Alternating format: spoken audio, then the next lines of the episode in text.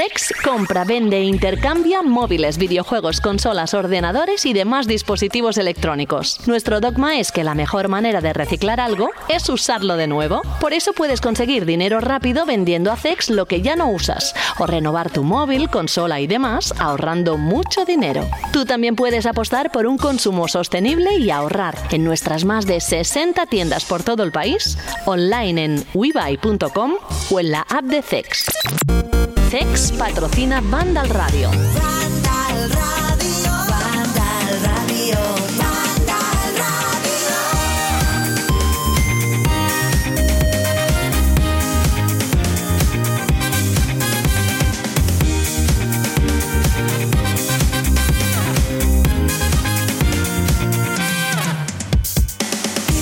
Que pensabais que no empezaba, ¿eh? Qué raro, oye, no están hablando, ¿qué está ocurriendo? Nada, que estaba dejando un poco la sintonía para que os pusieseis, no sé, a mover los pies o lo que fuera. Ya sé que os gusta mucho, lo habéis dicho en alguna ocasión, ¿eh? ¿A que sí? Pues eso, porque estamos de aniversario. Estamos celebrando el décimo aniversario que será en marzo cuando este programa, este podcast, que nació en 2014, cumpla 10 añitos, ni más ni menos. Bueno, pues eso lo tenemos presente, pero yo creo que el 10 no solo se queda precisamente en eso. Hoy podríamos decir que el programa, en esta edición número 9 de la undécima temporada, va a ser un programa de 10. Más que nada porque llegan dos juegos que son una auténtica maravilla, es una fantasía hecha realidad. Por un lado, el Marvel's Spider-Man 2, como veis en la descripción, y por otro, el Super Mario Bros. Wonder. ¿Qué tengo que deciros después de nombrar esos títulos? Pues que tenéis que estar muy atentos. Hoy no estará, por ejemplo, ni Rubén Mercado, no estará ni Alberto González y sí que tengo a Jorge Cano y a Franje Matas conectados. Luego en un ratito va a estar también Carlos Leiva. Pero es que les hemos dicho a Rubén y Alberto, no vengáis, si es que eh, si nos va a contar un montón de, detalles sobre estos juegos, Carlos Leiva, y ya sabéis la pasión que habitualmente pone Carlos cuando nos cuenta esos detalles, eh, esos combates, esas prendas o, todo lo que tenga que, ver con el juego y que tengamos que saber, eso multiplicado, no sé, a la enésima potencia porque son dos títulos súper importantes. Este programa debería ser el 10, no el 9. Fijaos, para que fuera todo redondo. Jorge Cano, muy buenas. Hola, buenas. ¿A que estás de acuerdo conmigo? Imagínate otro programa donde hayas tenido dos titulazos como este. Pues sí, a lo mejor habrá habido algunos de estos casi 10 años, ¿no? Pero... vamos, contados con los dedos de una mano, ¿eh? Sí, sí, porque es que son además dos de los mejores juegos de 2023, de este año. Van a estar cuando lleguen los Game Awards, las nominaciones y demás. Seguro, seguro, seguro que estos dos van a estar entre la terna de cinco nominados al mejor juego del año. Hmm. Es que además los dos son títulos que podríamos decir que son complementarios entre sí. Es decir, por un lado, cada uno por sí solo puede atraer a, su, a un propio público, es decir, que le gustan las aventuras tipo Spider-Man 2 o, por ejemplo, los juegos de Nintendo con ese sello clásico, típico y que le ha hecho famoso y, y exitoso en todo el mundo, como el Super Mario Bros. Y a la vez, puede ser que haya gente que tenga ganas o vaya a jugar los dos títulos, con lo cual eh, tenemos para todos, ¿no? Sí, eh, y bueno, eh, yo ya he estado echando un ojillo, un ojillo a, los juegos, a lo mejor el juego del año, porque ya dentro de nada nos tocará votar en los Game mm, Awards y mm. demás. Y bueno, ya no hace falta que no le descubro nada a nadie, pero es alucinante lo de este año, de la calidad de juegos que hay, pero si lo comparas encima con los años que de donde venimos, eh, este año es increíble. Yo creo que es de, la última década, posiblemente de los dos o tres mejores años, sin duda. ¿eh? Jorge, no sé si me voy a meter en un, en un charco muy grande, si me voy a embarrar hasta las cejas, pero te voy a decir que un título, tanto un título como otro, son los que hacen la historia de los videojuegos grandes.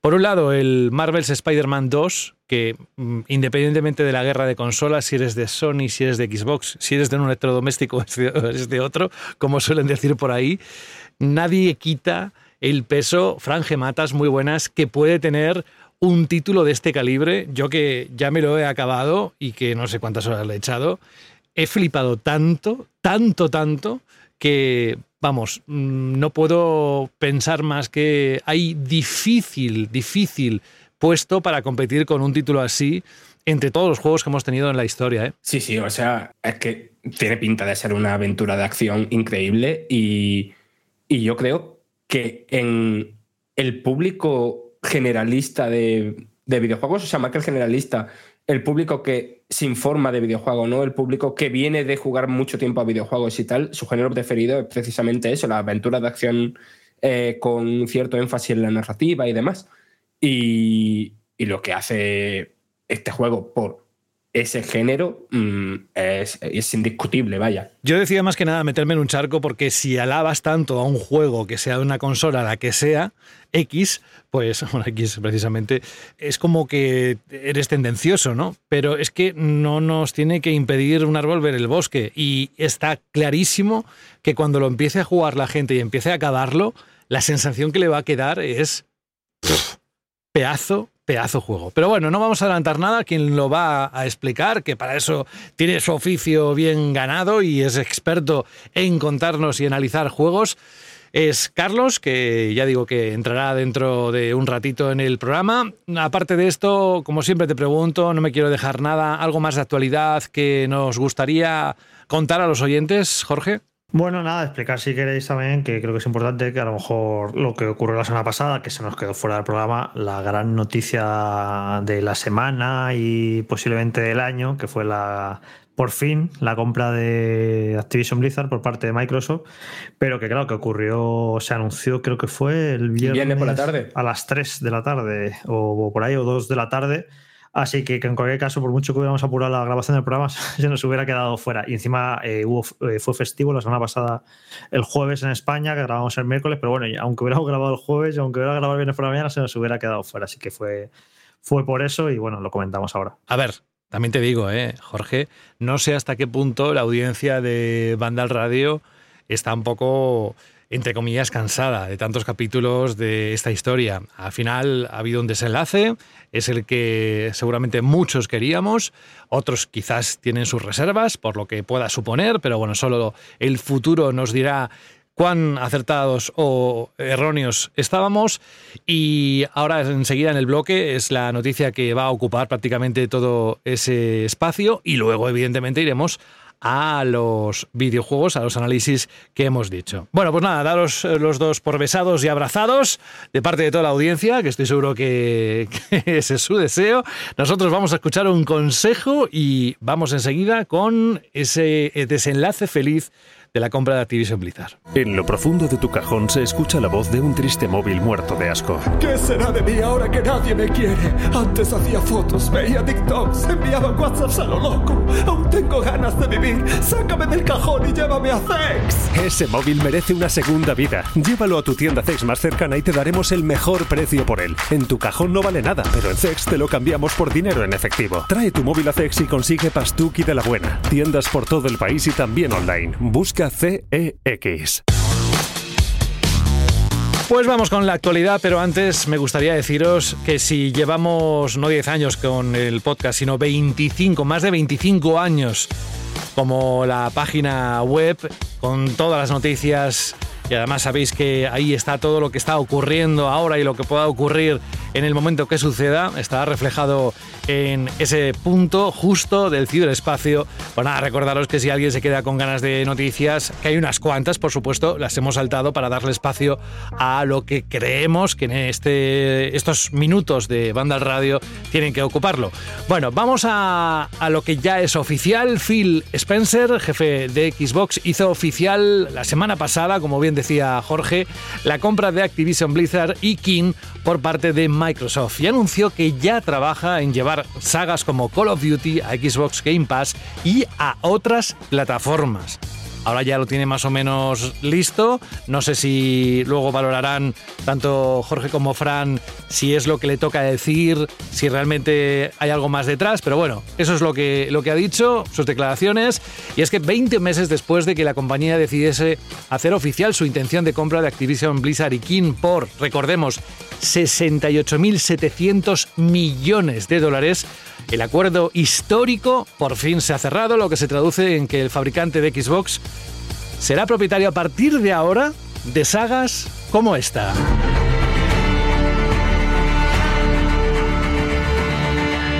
Call of Duty. O esta.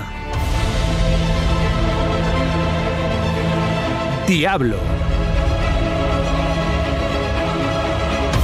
Y otra leyenda de los videojuegos. Warcraft. Entre otras, ¿eh? Pero también llama mucho la atención y tiene cierto morbo que es propietario Xbox Microsoft de una saga como esta. Crash Bandicoot. Estudios de desarrollo de la talla de Infinity War, Raven Software, Sledgehammer Games, Treyarch, Toys for Bob, Vinox, High Mount Studios pasarán a formar parte de la familia de Xbox Game Studios. Phil Spencer ha comenzado una visita, de hecho, por estos estudios de Activision Blizzard King para ver qué franquicias motivan más a los equipos. El jefe de juegos de Microsoft dijo que no habría contenido o que no habrá contenido exclusivo de Call of Duty en Xbox, ya que no quiere utilizarlo, y lo digo casi textualmente, para vender más consolas. Y también confirmó que no va a haber ninguna celebración de la compra en las próximas semanas que suponga incluir títulos clásicos de Activision Blizzard en Game Pass, como sí sucedió, por ejemplo, en, con Bethesda en 2021, ya que el proceso de aprobación por los distintos organismos de la competencia ha sido tan largo que no han podido trabajar en esta dirección y por eso no los van a incluir. Pero apuntó a que 2024 podría ser el momento en que lleguen esos juegos al servicio de suscripción de Microsoft. Pues bien, capítulo final, Jorge. ¿Cómo va a responder Sony? ¿Qué va a significar esto en el mundo de los videojuegos a partir de ahora? Bueno, y para empezar, decir que, que menos mal, que por fin ya ha acabado este culebrón, porque se ha hecho largo, la verdad, ha sido muy, muy, muy largo. Y ha habido semanas y meses que, madre mía, toda, todas las semanas noticias y era, al final ha sido bastante cansino. Y al final ha ocurrido lo que cuando se anunció esto yo dije que, vamos, que yo lo tenía claro que si una compañía tan importante como Microsoft anunciaba esta compra era porque ya se habían asegurado de que se iba a llevar a cabo.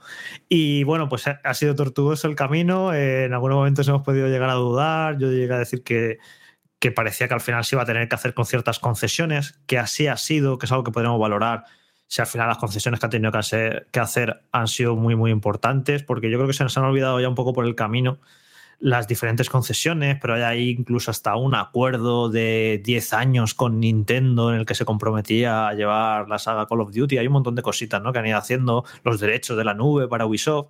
Han tenido que hacer diferentes concesiones para que les den luz verde, pero yo creo que no son lo suficientemente importantes o graves y que, bueno, les ha salido la jugada al final mm, del todo bastante bien. Eh, PlayStation ha metido, ha intentado impedirlo eh, eh, y, poner palos en las ruedas en, todo lo que ha podido.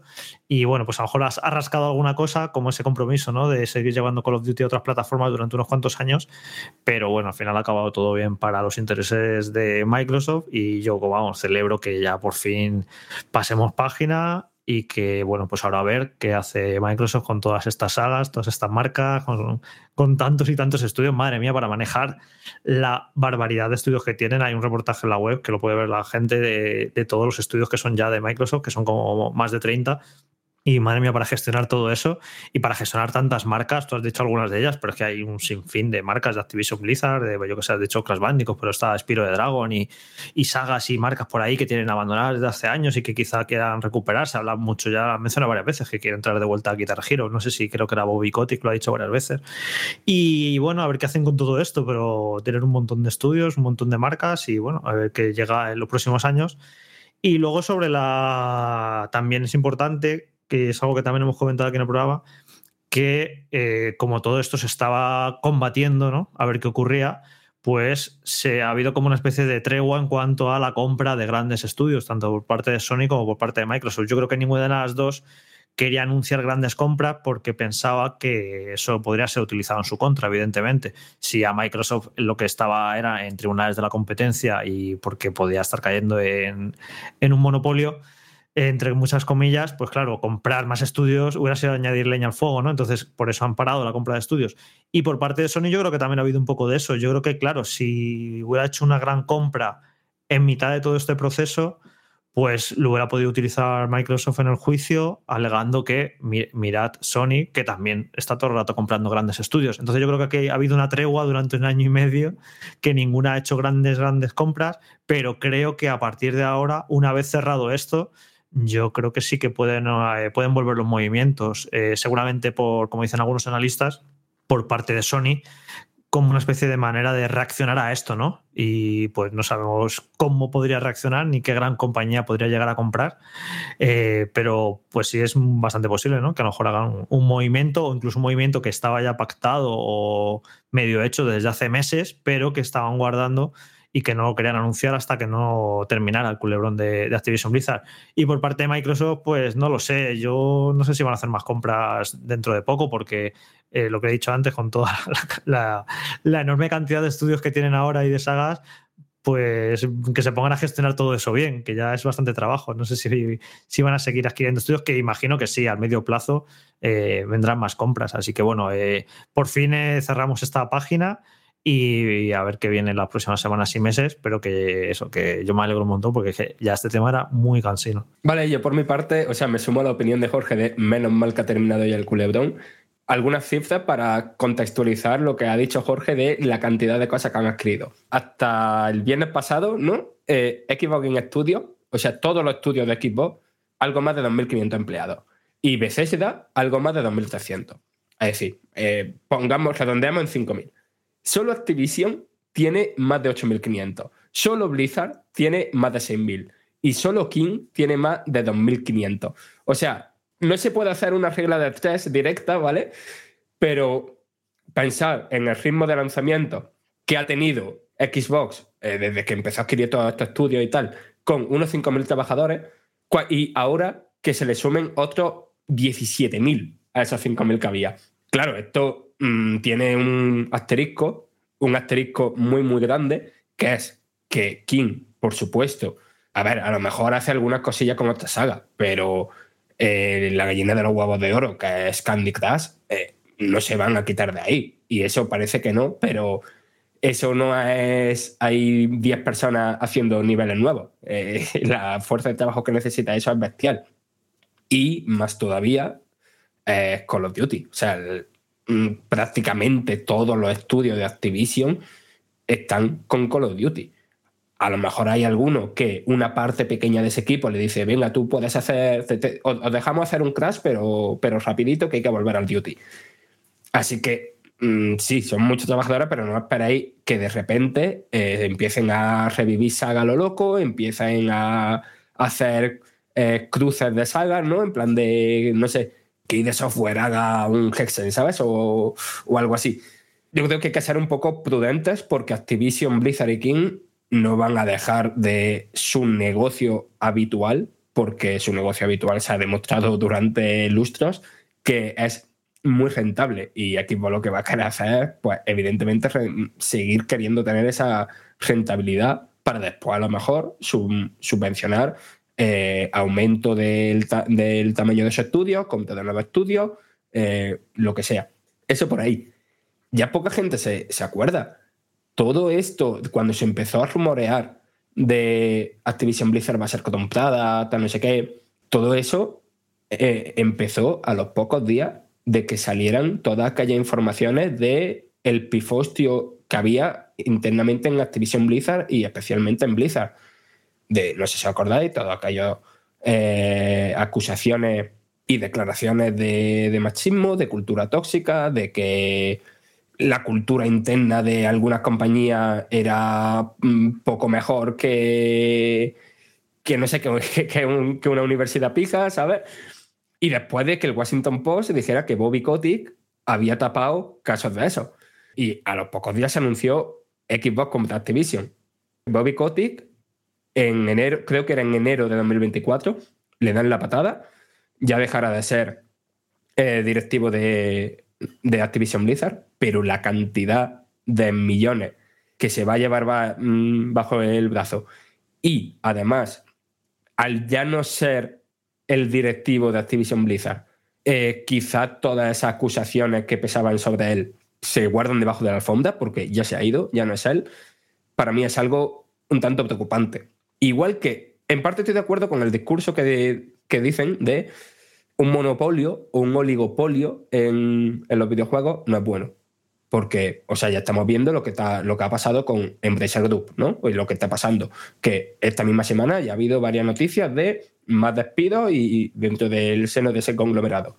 Ahora mismo equipo está guay, pero lo mismo de aquí a 15 años o lo mismo de aquí a 20 años no está guay. Y todos estos trabajadores que ahora están bajo su paraguas, pues a lo mejor también dejan de estar guay. Es algo negativo, pero por otro lado, la industria que se está configurando como un oligopolio. Nos guste más, nos guste menos. Es que no es solo Xbox, es que, ya lo he dicho por aquí varias veces, es algo poquito a poco, algo que va sucediendo. Un año sacan un juego muy tocho que se hace muy popular, al siguiente año dos, al siguiente año tres, y poquito a poquito y poquito a poquito, pero los gigantes que vienen de, de Asia, que dejan a estas compañías, bueno, a Xbox ya no, pero que dejan a estas compañías como si fueran compañías chiquitas, mm, de aquí a 10, 15 años van a tener una importancia ¿Qué es eso? Que si estas compañías no se ponen fuertotas, pueden ser barridas del mercado. Así He que. mirado, Fran, cuánto es la jubilación de Bobby Kotick y se lleva 600 millones de dólares. O sea que Eso son muchas yo creo Steinberg, que le da para irse a venidor de vez en cuando y estar a gusto. Sí, sí, sí, sí. O sea, eso por la parte de, de analizar esto de eso, de manera analítica, de manera periodística.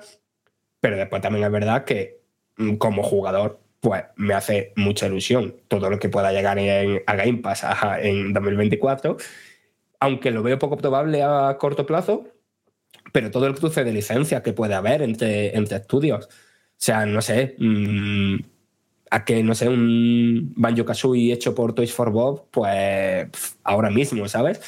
Y no sé, o a lo mejor que den recursos para revivir StarCraft. O sea, si te pones a soñar, pues salen cosas.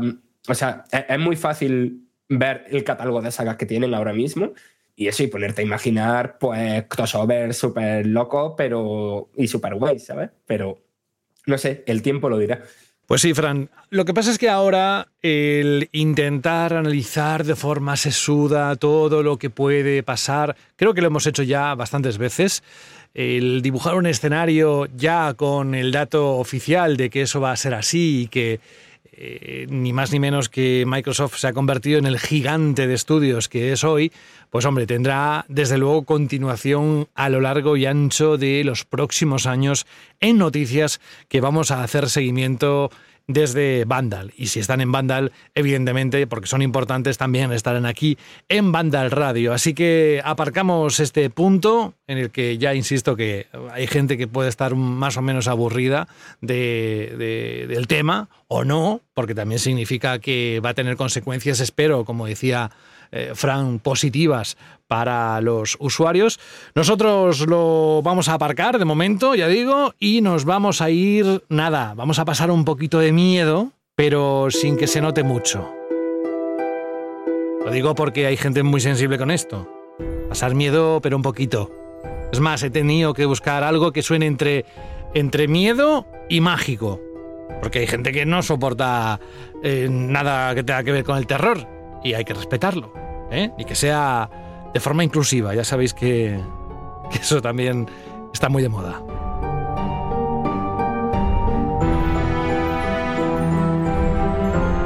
Que no debería ser una moda, sino debería ser una constante en todo. Bueno, vamos con la selección, porque estamos hablando de CEX. No sé si escuchasteis la semana pasada a Alberto, pero os contábamos que nuestro patrocinador, por el hecho de estar en el mes en el que estamos, ha preparado ni más ni menos que una lista con los juegos terroríficos para Halloween que recomiendan. Y que si estás dispuesto a ponerte delante de los juegos más espeluznantes de esta festividad, pues nada, que aquí en esta lista, en la página web suya, podéis encontrarlos. Y bueno, esta vez no va a ser Alberto, sino Jorge el que va a seleccionar dentro de esa lista los que él le gustaría jugar. ¿Cuál te pondrías de esos, Jorge? Pues aquí hay algunas joyitas, por ejemplo, que estábamos hablando antes de que este año está siendo increíble. Y nos hemos olvidado que en enero se lanzó Death Space Remake Buah. y que es un auténtico juegazo y que es de este año también. Y que, mira, perfecto para Halloween ahora recuperarlo, que no lo haya jugado porque es uno de los mejores juegos del año, es una auténtica pasada. Además, ya era bueno de por sí, pero es que el, la- el remake, vamos, es una delicia. Es uno de esos juegos que al menos en mi lista personal ya lo he jugado una vez, es decir, el remake, y estoy seguro que alguna vez más caerá. Y luego, mira, clasicazo, Resident Evil 2 Remake, que no sé si queda alguien por jugarlo, pero si no lo habéis jugado, pues aprovechad ahora el Halloween, que es una auténtica pasada. Qué bueno es. Eh, Alan Wake Remastered, que es perfecto porque sale ahora en unos días Alan Wake 2. Así que si tenéis, eh, tiene una pintaza Alan Wake 2, pues mira, tenéis aquí el, el- remaster del primero para que si no lo habéis jugado en su día, pues mira, lo recuperéis y lo recordéis y así eh, os pongáis las pilas para la segunda parte. Y si queréis algo más de corte familiar, incluso infantil, por decirlo de alguna forma, podéis embarcaros con Drake y su pandilla en una aventura familiar llena de monstruos. Si habéis identificado los nombres es porque estoy hablando de Hotel Transilvania, Monstruos al Agua. Los precios de estos juegos tanto si los queréis comprar como si ya disponéis de ellos y los queréis em, sacar provecho llevándolos a vender a CEX, los tenéis en la página en webuy.com y si no, os podéis bajar la app de CEX donde tienen todos los precios y, por supuesto, esta lista que es más larga y que nosotros simplemente hemos resumido. Tú, miedoso, creo que no eres, em, Jorge, me parece, por lo que yo he podido escuchar de ti, de lo, de lo que has dicho estos, estos últimos años. Pero aparte de esta lista, ¿cuál es el juego con el que más miedo has pasado en toda tu trayectoria profesional? Ah, bueno, has dicho profesional, ya me has fastidiado. Ah, Porque- bueno, va, venga, te dejo la personal también, va. lo que Vale, quieras. vale. Yo, yo creo que con el Silent Hill 1 recuerdo que de los juegos que más miedo me han dado y más me he metido y me acuerdo que llevé un- me llevé un susto de, de apagar la consola del, de la taquicardia que me dio y no me ha vuelto a pasar eso con ningún juego. Sí, sí, me metí muchísimo ahí y me dio muy mal rollo, la verdad. Estaba súper bien. a- Ahora ves, claro, ves los gráficos que tiene, ves los perros esos que parecen trozos de carne y, no da- y parece que no da miedo. Pero os aseguro que en su, en su día fue una auténtica pasada. Yo os voy a contar uno con el que no pude. Y no me avergüenzo de reconocerlo. Además es más o menos reciente y no es precisamente de terror. Porque yo los Resident Evil y todos estos, pues eh, yo encantado. De vez en cuando un susto, está bien, pero los aguanto. Salvo que sea en VR, ¿eh? que si no, Fran, ahí vamos, ahí sí que se nos ponen los pelos de colorinchis enseguida. Para ti, Fran, ¿cuál es el juego con el que más miedo has pasado en toda tu vida? Estoy entre dos, pero creo que de miedo continuado, o sea, de, de- de un sobresalto y de, y de saltar de, de la silla y apagar la consola, varios. Pero de tener miedo continuado durante mucho tiempo, creo que el primero Amnesia. O sea, sí, sí, sí, sí, sí, 100%. Y sin embargo, ¿el resto los aguantas bien? Sí, sí, o sea, ese al final también lo aguanté, me, me- me lo pasé y tal, pero mm, lo pasé mal, muy Vale, mal. vale. Yo enseguida vamos a saludar a Carlos. Yo con el que tuve que dejarlo porque me daba demasiados escalofríos y es que vais a pensar que, que- que- es una tontería, pero es que lo pasaba realmente mal, sobre todo porque me gusta disfrutar mucho del sonido y estaba muy bien trabajado ese juego. Death Stranding, cuando empezaba a llover y sabíais lo que podía ocurrir, ¿eh? lo, que, lo que pasaba, quién, quién venía, lo pasaba fatal, pero, pero muy mal, hasta tal punto que dije, mira, no sé si- también la época en la que estás, si tienes más, menos estrés, influye, que supongo que sí, pero no pude continuar. No pude acabar el juego por esto precisamente. Y dije, bueno, ya más adelante a ver si encuentro las fuerzas. Carlos Leiva, muy buenas, bienvenido. Buenas, ¿qué tal? ¿Cuál es el juego que más miedo te ha dado a ti en tu vida? Miedo como tal. Este es un miedo. Me encanta. No, son videojuegos, no sé, si eso de más meterme por ambiente y en paranoiarme y tal. ¿Hay alguno que recuerdes especialmente? Así te diría el primer Silent Hill, probablemente. Mm. En su momento me pilló muy. Es decir, venía de Resident Evil, que Resident Evil no dejaba de ser meterte algún. ¡Puah! Salen unos perros por una ventana. Eso era lo que entendía Resident Evil por meterte miedo en el cuerpo. Y eh, pegarte un susto y ya está. Y esto no, esto era ot- otro rollo. O sea, el simple hecho de esa radio, estar escuchando la radio cuando empezaba a sonar, esos sonidos. Yo creo que el juego no era tanto el juego como el diseño de sonido que tenía. Eso es. Que, que- que- No es lo mismo, me- ¿eh? me- vamos, me metía un mal cuerpo, o sea, que, que- era, ¿por, por qué estoy así? Sí, o sea, estoy viendo ahí esto, o sea, que es un juego, ¿por qué estoy así de metido de, y Hmm. me está dando tan mal rollo? Es casi todo el sonido. Sí, sí, sí. Es lo que me pasaba a mí cuando en Death Stranding eh, ocurrían también, se trabajaba muy bien el sonido. Y yo creo que también era parte de la clave de PT, la demo aquella de Kojima, que es que yo probé a jugarlo sin sonido, sin, sin volumen, y vamos, eh, miedo o susto poquito. Lo hice, la acabé, pero, pero vamos, que, que me acuerdo que desde ahí, bueno, siempre se tiene claro, pero creo que más claro me quedó todavía que si el aspecto técnico de sonido se trabaja bien, el juego da mucho, mucho más miedo. O sea, te genera una sensación más de agobio, de, intranquilidad y demás. Bueno, lo que sí que da auténtico miedo, Carlos, y en esto seguro que estás de acuerdo conmigo porque he visto el análisis, es lo grandísimo que es el nuevo Spider-Man en todos los apartados, en el técnico, en el narrativo, en... Bueno, añádele lo que quieras ahí, pero ya es un juego que difícilmente voy a olvidar por todo lo que he podido disfrutarlo y la sensación de poder que me ha dado al mando, que pocos juegos me han dado así, ¿eh? Sí, el juego es una pasada. O sea, es de los mejores juegos superhéroes que se han hecho nunca. Y no digo el mejor porque existen ahí los juegos de Batman y no sabría con cuál quedarme porque adoro ambos superhéroes y los dos están a un nivel top, top, top. Pero vamos, in- increíble lo que han hecho. O sea, Sony a, Sony le ha salido demasiado barato Insomnia Games porque es un estudio. Bueno, pues ¿nos lo cuentas ahora? Venga.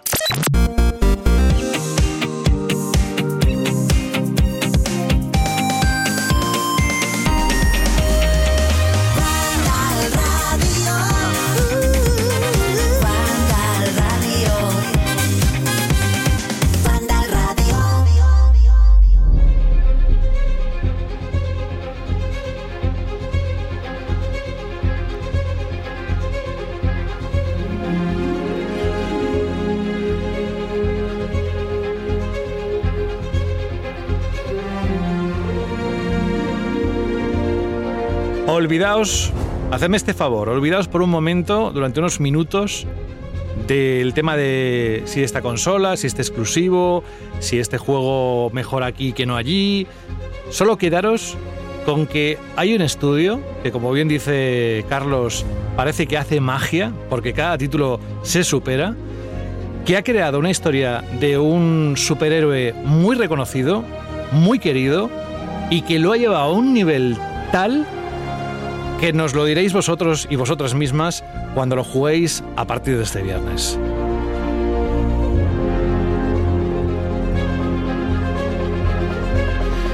Él dice que lo acaba de, repetir, que es el juego de superhéroes más espectacular y emocionante que se ha hecho jamás, porque ese es el titular que ha puesto Carlos en el análisis que hay en la web de Vandal, le ha dado un sobresaliente, pero no es para menos y la verdad es que, bueno, no sé por dónde empezar, eh, pero por algún sitio tenemos que iniciar el camino de, de comentar qué tiene Spider-Man 2. Mira, no sé, eh, como hemos tenido algún contacto anteriormente con el juego, una vez que ya has jugado todo entero, tienes ya la perspectiva global de esta entrega, Carlos. ¿Qué es lo que más te ha llamado la atención de todo? ¿Qué es lo que dentro de unos meses o años recordarás de haber jugado a Spider-Man 2 por punto, punto, punto y ahí tienes que rellenar? No te, puedes quedar con una sola cosa este- de este juego. Es un poco la experiencia en general, la experiencia en global. Eh, la historia principal, las misiones que tiene, los combates, el simbionte, los enemigos, los personajes que tienen un carisma brutal, todo lo que es balancearte y moverte por la ciudad, las burradas a nivel técnico que hace, las, las escenas estas pura de, pura de acción, tiene unas, unas set increíbles. O sea, es, son muchas cosas, no me puedo quedar con una sola. Lo más importante creo que, que- que es lo que me ocurrió a mí y supongo que le ocurriría a mucha gente, aunque ya si les avisamos eh, lo, lo van a tener en cuenta. El juego principalmente es muy continuista, que nadie piense que se inventa nada nuevo, sino que es, continúa mucho lo que ya vimos en el primero y en Miles Morales. ¿No es así? Sí, esto es algo que, bueno, ya se. Yo creo que se, viene, se veía bien desde el primer tráiler que gameplay que enseñaron. Pero sí, o sea, que nadie se lleve a engaños. Esto es, es hacer exactamente lo mismo que hizo el primer juego, pero llevándolo todo al siguiente nivel. O sea, es haciéndolo todo mucho mejor, mucho más espectacular, todo mucho más elaborado, eh, todo más pulido. eh, es la fórmula del 1, pero muy, muy mejorada. Que es algo, también te digo, normal. Es decir, a mí no yo de entrada no esperaba ningún tipo de revolución con este juego. Para empezar, es una, no deja de ser una segunda parte. Es decir, tenían ya una primera que tenía unas bases muy buenas. Yo creo que dieron con la clave de cómo tiene que ser un videojuego moderno de Spider-Man. Y, este juego coge esa base que todavía tenía mucho potencial para seguir mejorándose y lo que han hecho ha sido coger eso mismo que habían hecho ya y llevarlo al siguiente nivel y mejorarlo mucho, que es realmente lo que yo creo que un poco todo, todo el mundo le pedíamos que hicieran a Insomnia. Es decir, yo no esperaba que mm, vayan a coger a estos personajes y se los vayan a llevar, ¿qué te digo yo?, a, París o a Londres. Eh, No, ellos son perso- un personaje que siempre se ha caracterizado por estar en Nueva York, por lo tanto, la ciudad tampoco te va a cambiar mucho. Si eso aña- añ- añaden nuevos distritos, ahora es más grande, porque también tiene Queens y Brooklyn, eh, pero el grueso de Nueva York sigue, sigue estando ahí, es la misma ciudad. Lo que pasa que eso ahora tienen ot- otro tipo de actividades, tienes una nueva historia, eh, los combates ahora están más elaborados, la narrativa es, es increíble, todo lo, todo lo que te cuentan. Los jefes no tienen nada que ver con los del primero. A mí los del primero me decepcionaron bastante y aquí he alucinado con todos los combates contra los jefes. eh, y además hay bastantes. Las secciones de Mary Jane que tanto se criticaron, aquí hay, hay menos y está mucho mejor. Eh, siguen, a ver, siguen sin ser el punto fuerte del juego, pero están bastante mejor e incluso hay una de ellas que me ha hecho fantasear con lo que podría hacer Insomnia Games con un juego de terror. Los combates, los combates eran muy divertidos en la primera entrega y aquí siguen siéndolo, pero si en la primera entrega llegaba a ser como muy básico, porque no dejaba de ser, vas tirando gadgets, vas pegando y vas esquivando, aquí ahora tienes más cositas a las que estar atentos. Ahora no te vale solo con esquivar todos los ataques, ahora hay ataques que tienes que bloquear porque tienes un nuevo botón de bloqueo. Ahora tienes habilidades que se te van recargando como en Miles Morales, pero ahora también las tienes con Peter, que tienen un- unas habilidades diferentes. Y, y así un poco con todo. Eh, Quizá lo que menos ha evolucionado ha sido el sigilo, que al igual que en el primer juego, pues hay muchas situaciones que puedes decidir resolver pues, en sigilo, en- encargándote de los enemigos poco a poco, o, a tortazo limpio. Y la primera parte ya era como la, parte más floja, era muy sencillo el sigilo y aquí el mayor cambio que han hecho ha sido que ahora tienes un nuevo gadget que te permite crear como, como, como poner cables por, sobre las cabezas de los enemigos, por decirlo así, para irte moviendo tú por los techos. Y, y te vas, y vas como tejiendo una telaraña ¿no? sobre, sobre tus enemigos y los vas mm, ejecutando desde ahí arriba. Que eso lo que hace es terminar de romper un juego que ya era muy sencillo en sigilo, pues ya, mm, imagínate ahora, ya directamente es como antes al menos decías, bueno, está ese enemigo por ahí, ¿cómo me las apaño para pillarlo desprevenido y llevarlo a tal sitio y tal? Aquí ya ni eso, aquí directamente tiras el cable, te creas un cable, te pones encima y lo ejecutas, o- y poco más. Y si tienes que hacer algo más es golpear con una red eh, algún objeto que haga ruido y que el enemigo se mueva y, te lo cargas. O sea, la inteligencia artificial es basiquísima, no, no, no es como en un Batman que se te ponen a buscarte de forma muy activa y van poniendo trampas, te van intentando pillar, te van intentando quitar sitios donde esconderte. No, no, no. Aquí es todo hiper básico. Y de hecho, yo creo que la propia Insomniac sabe que el sigilo es como lo que menos gustó y lo han dejado ya en algo ya como completamente opcional porque, ni, porque han quitado hasta los desafíos de sigilo. Ya no hay ni desafíos de sigilo, solo los hay de combate. Es decir, como saben que aquí a la gente, esto es Spider-Man, a la gente le gusta venir aquí a pegar tortazos y, vamos, se nota que se han centrado más en que haya más espectáculo y golpes que sigi- sigilo, que sí, que hay algunas que otras secuencias que más o menos las ves como diseñadas para que vayas en sigilo, pero que perfectamente te puedes bajar, puedes empe- ponerte a pegar tortazos y te los cargas a todos e incluso vas a tardar mucho menos. Carlos, yo te quería preguntar, porque en los trailers daba la sensación de que, como que con cada juego, Insomniac ha ido subiendo el nivel de espectacularidad, el nivel de, de buen gusto en la puesta en escena, ¿no? A la hora de crear al final lo que es escena de, propia de una película de acción. Y los últimos trailers, o sea, y acá el trailer que, que mostraron, no me acuerdo si fue en un State of Play o algo así, de, de Spider-Man, que era una, una virguería propia de, de Naughty Dog. ¿El juego es capaz de mantener ese nivel de, de lo que vimos en ese vídeo que nos dejó a todos boquiabiertos durante toda la partida? A mí, la historia te puede durar entre, 10 entre 15 y 8, 19 horas, y dependiendo de lo grano que te entretengas, eh, de principio a fin. O sea, es un no parar. Eh, esa escena que visteis, de hecho, se corta en uno de los. O sea, cuando va a venir algo todavía más bestia en el juego. Eh, y además, es que el juego tiene un ritmo que es que es una auténtica locura, porque eh, vale, dices, acabo de jugar esto, madre mía, aquí que combate contra este supervillano, la que se ha liado, media ciudad, no sé qué, tal y cual. Y dices, bueno, ahora se aquí ha terminado como un punto más o menos importante la trama, ahora se relajarán con algo, me pondrán a hacer. No, vas a lo siguiente y se pone todavía más intenso. Y dices, bueno, a partir de aquí, no, lo siguiente todavía más y más y más, así. Pero es un no parar de no dejarte, además es un ritmo, una misión tras otra. Es como, mm, dame un respiro. O sea, al principio sí que parece que vas a tener más momentos de respiros, pero es increíble y además todo con unas escenas que son de auténticos chalados. Es decir, eh, es que estás viendo, o sea, yo... El juego es uno de estos juegos que juegas con el mando en las manos, apretándolo muy fuerte y tú sen- sentado al borde del sofá que casi te vas a caer y sin querer parpadear de- para no perderte detalle porque, eh, vamos, es de locos. O sea, es, es que cualquier película de Spider-Man que se ha hecho es que ni se acerca ni de casualidad a las escenas de acción que tiene esto. Además, con la- las burradas que van pasando de... Hay una escena, por ejemplo, de una montaña rusa eh, en Coney Island que, vamos, las- estás viendo todo lo que está pasando ahí, todo lo que tienes que hacer para que salvar a la gente, enfrentarte a los villanos a la vez. Mira, es puro, es puro Spider-Man, puro espectáculo, pura acción superheroica. Y ya te digo, es que va a más, a más, a más. Hay combat, hay duelos que los jefes ya. Bueno, es que con los jefes vais a alucinar, de verdad. Es que la, la puesta en escena que tienen, el clímax al que llegan, lo que son los propios combates, todo lo que va ocurriendo, el espectáculo gráfico que tiene la batalla final, es que no tiene sentido alguno, vamos. O sea, es probablemente lo más top a nivel gráfico que se ha hecho hasta ahora.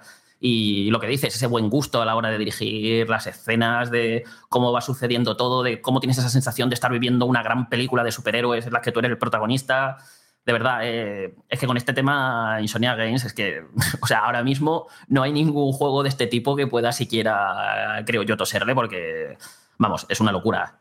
Oye, Carlos, a mí una cosa que me ha llamado mucho la atención es el tema de la duración, porque eh, para el platino pues se puede hacer en unas 25 30 horas y la historia, como acabas de decir, no es excesivamente larga. De hecho, eh, yo creo que el platino del primer Spider-Man de 2018 se tardaba más, porque había mucho más relleno, seguramente, muchas más misiones secundarias y demás, y muchas más tareas por ahí por la ciudad.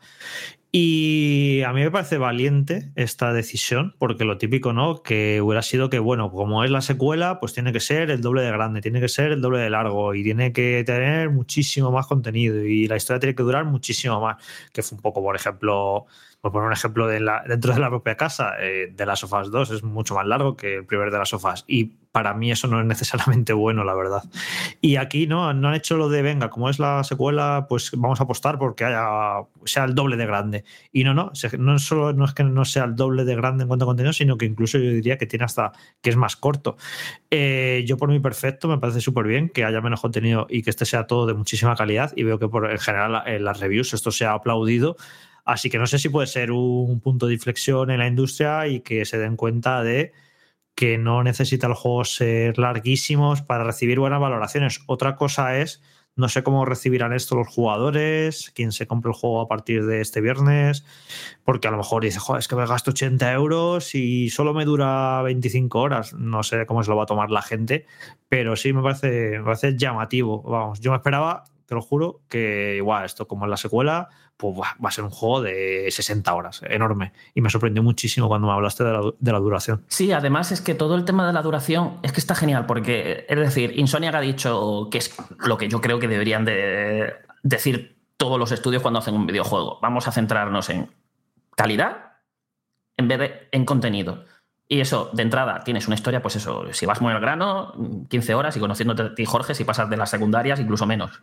Eh, pero es lo que digo, son esas 15 horas que no tienen desperdicio alguno. O sea, no hay ni un solo momento de relleno, la trama nunca pierde pulso, siempre están pasando cosas, siempre estás alucinando con algo nuevo, estás completamente metido en la narrativa, porque como digo, la historia es está, genial, aunque para mí lo que hace realmente destacar la historia son los personajes, que de verdad están súper bien escritos, las relaciones, cómo está llevado, cómo van evolucionando, es una auténtica pasada. Es que quieres seguir jugando solo por saber qué va a pasar con ellos.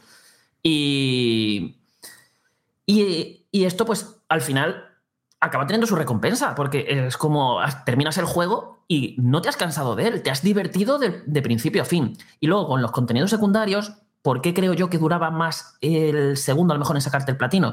Porque el segundo, para hacer todas las actividades secundarias, metían como mucho relleno del malo. Mucho, muchísimas bases que conquistar, muchísima. que si ponte a perseguir palomas, que si ponte a hacer 13 o 14 cosas de esta, que si ponte a hacer tropecientos delitos en cada distrito de la ciudad para limpiarlos. Aquí, por ejemplo, los delitos son completamente opcionales, son para conseguir recursos. Aquí no te va a valer para el 100%. Tú haces los delitos si quieres y no, no, que siguen siendo pues pues eso, combates así más o menos aleatorios que van saliendo por ahí y sin mucha chicha. Y, y el resto de contenidos secundarios que hay, yo los dividiría en muy, muy, muy buenos y otros que, bueno, son un poquito más de relleno, pero son poquita cosa. O sea, se hacen muy rápido y no duele, vamos a decir que no duelen tanto, ¿no? Y, por ejemplo, las misiones secundarias tienes al menos una, una cadena de misiones que perfectamente podrían ser de la historia principal. Está curradísimo, súper serio, espectacular, te mete un, un- un jefe completamente único al que no vas a ver si no haces esa cadena de misiones. Te, te dejan un teaser muy chulo para, no sé si va a ser esto para un DLC o para, o para, un- o para la tercera entrega. Y, pero luego, en cambio, tienes unas misiones secundarias que dejan atrás todo lo que es el súper espectáculo épico, mega emocionante que es la historia principal, que hemos, que hemos estado hablando, de esa locura de escenas, de acción y tal.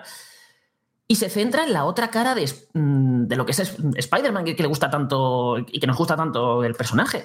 Que para él realmente no hay problema pequeño. Es decir, él es. eh, se ha dicho nuestro amigo y vecino Spider-Man, ¿no? Entonces, ¿eso qué quiere decir? Que tan importante es salvar la ciudad de una mega amenaza de un típico supervillano de turno, como ayudar a un chico a declararse a su novio para invitarle a un baile, ayudar a una, a una chica que ha perdido a su abuelo porque se ha desorientado a buscarlo y encontrarlo. Eh, y eso, ayudar a gente de la calle con, con problemas cotidianos que a lo mejor todo el mundo hemos podido tener y que es lo que hace lo que le da ese toque especial al personaje. Y estas misiones están sorprendentemente bien. A lo mejor pueden ser muy básicas, a lo mejor es lo que tienes que hacer, pero es que lo que te están contando, el cómo te lo están contando y el cómo está planteado, me parece increíble, o sea, de un buen gusto con algunas, o sea, hay algunas escenas que me han sorprendido por lo emotivas y bonitas que son. Hay una en concreto que, ya os digo, esta que os digo del abuelo, o sea, es, es que tiene una escena que es para, con lágrimas en los ojos aplaudiéndole a la tele. O sea, es mm, geniales. ¿Qué pasa? Que todas estas misiones son muy poquitas. Hay muy poquitas misiones, muy, muy, muy poquitas de este tipo. Creo que entre todo esta pues, mm, no deben llegar ni a 20. O sea, no las he contado, pero ya os digo, son, son muy poquitas y se hacen rápido. Y luego hay alguna que otra que ya, como digo, pues, por ejemplo, con encuentra 40 coleccionables, que son los Spider-Bots que hay por ahí. eh, persigue una especie de pájaros mecánicos volando y, y, poqui- y poquitas más. No hay mucho más de este tipo, pero oye, al final eh, te están dando por ahí algunas misiones que suben mucho la calidad respecto a las que tenía la primera entrega.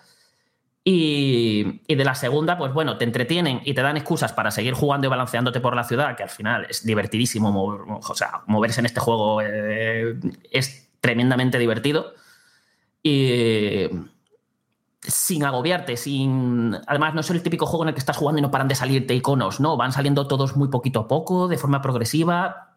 No, no es de estos que, joder, la de cosas que tengo aquí para hacer, qué pereza, ¿no? Vas haciendo y casi sin darte cuenta vas haciendo el 100%. O sea, yo cuando conseguí el 100% era como ya, ya, o sea, ni me había enterado, porque iba haciendo unas cosas u otras sí, eh, sin estar saturado.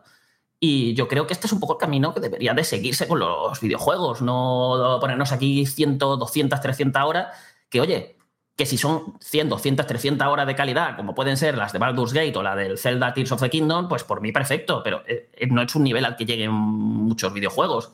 Entonces, Y más aún en algo como Spider-Man, que yo creo que si hubieran hecho 50, 60 horas, habría tenido muchos altibajos y habría acabado afectando negativamente a esa impresión y esa valoración tan positiva que hemos acabado teniendo todos los que lo hemos terminado. O sea, una gran novedad del juego, evidentemente, es poder mm, tener en un mismo juego a, a Peter Parker y a Miles Morales, además de que hay mm, dos nuevas zonas de Nueva York y además de que creo que tienen nuevas cositas para, para explorar todo ese mundo abierto, ¿no?